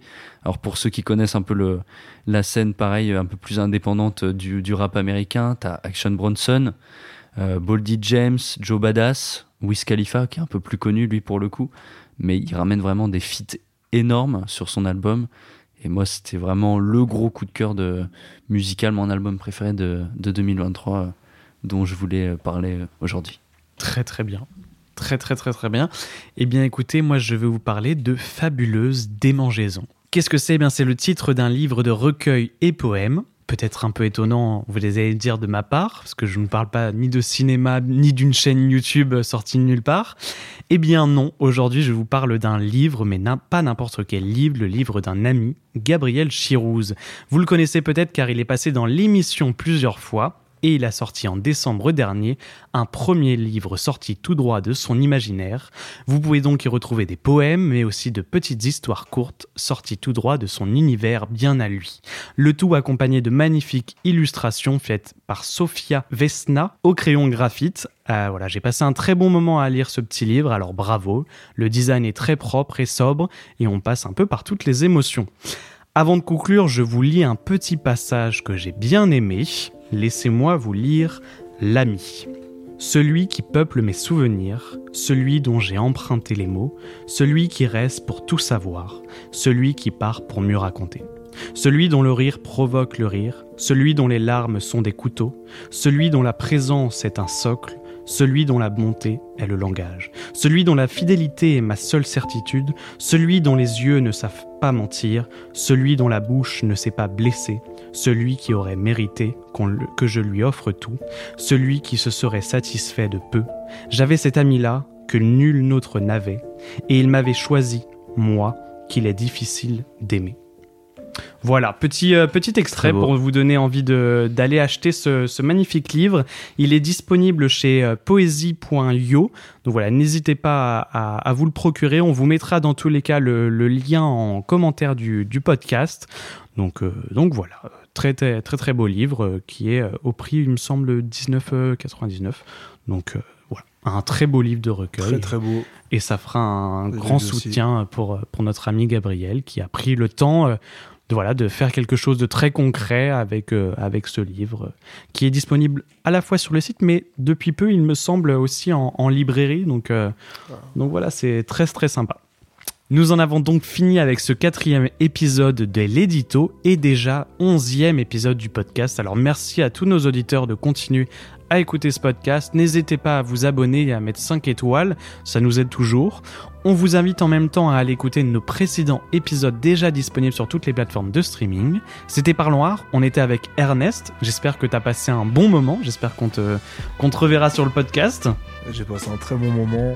Je reviendrai euh, avec grand plaisir. Ah, Et on a déjà en plus. C'est prévu. C'est déjà prévu. On va, on, va, on va se revoir très très vite. Très content de, de t'avoir eu autour de la table. Euh, passionnant de pouvoir discuter avec toi de Parasite, de, de voilà, de films, d'actu, de- d'art. Pas, pas de pas d'art encore. Toujours pas de beaucoup Bah, trop de bon, cinéma. si, un ah, petit recueil de écoute, poésie. Voilà, on a parlé un peu de musique, un peu de livres. Non, c'était très bien, même de Carrefour, comme quoi. Oh, comme quoi. Oui, bah du coup, c'est ce que bien, c'est ce que je dis. Toujours pas d'art. c'est toujours pas dans, le- dans le thème. On était aussi. j'essaierai. Ah, J'essaierai la prochaine fois de faire des actus plus portés vers la peinture. De toute façon, on n'y arrive pas. On essaye à chaque fois avec Ethan. Faut On pas a- se forcer, faut pas on se a forcer. aucune- faut que ce soit On naturel. n'a C'est aucune culture là-dedans. On a voulu lancer un podcast à deux pour parler d'art, mais on est passionné par le cinéma, donc euh, on parle de cinéma. Puis dès, Ça dès devient qu'on notre, peut, euh, voilà, on- dès qu'on a des petites Toi, tu recommandations. passes un peu de, rap, par exemple. Ah voilà, exactement. De temps en temps. Et moi des chaînes YouTube. Je sais pas si euh, considéré comme de l'art. Ah, Écoute, prochain podcast. prochain podcast. Est-ce que YouTube est de l'art? Est-ce que les IA sont de l'art? La suite du face à face avec Ernest qui arrive bientôt. Qui arrive dans quelques épisodes. hein. Exactement. Et on était aussi avec Ethan qu'on retrouve très prochainement dans un nouvel épisode du podcast. Merci d'avoir été là. J'espère que tu as passé aussi un bon moment. Comme toujours. Comme toujours. Pas Content de Bien sûr. provoqué une bonne. euh, À chaque épisode, euh, bah, on espère que qu'on vous régale. hein. Honnêtement, euh, Exactement. nous on prend énormément de plaisir. le mot avec, régalé est bien choisi. on prend énormément de plaisir avec Tristan, donc on espère que petit à petit vous appréciez de plus en Et plus. on vous, am- on vous, on vous amène et- bientôt des, des Voilà. nouvelles choses. Ah, On a teasé beaucoup de choses quand On même. a euh, teasé beaucoup de choses, mais voilà, on arrive avec des, des nouvelles choses un peu plus concrètes. Enfin, pas plus concrètes, mais euh, qui vont changer, différentes qui en vont 2024 dynamiser, voilà. euh, par rapport au. On essayer au de développer qu'on a le, eu, en le fait, podcast. Parce que là, ça va faire bientôt un an aussi. Exactement. On a lancé le podcast. Ça va vite. Et pourtant que 11 épisodes. Allez. on espère qu'ils sont tous bien. Écoute, en tout cas, voilà, on vous remercie. On vous dit à très bientôt. Euh, d'ici là, d'ici là, pardon, prenez soin de vous et vive le cinéma. Merci à tous. Ciao. Merci beaucoup. Ciao. Uh.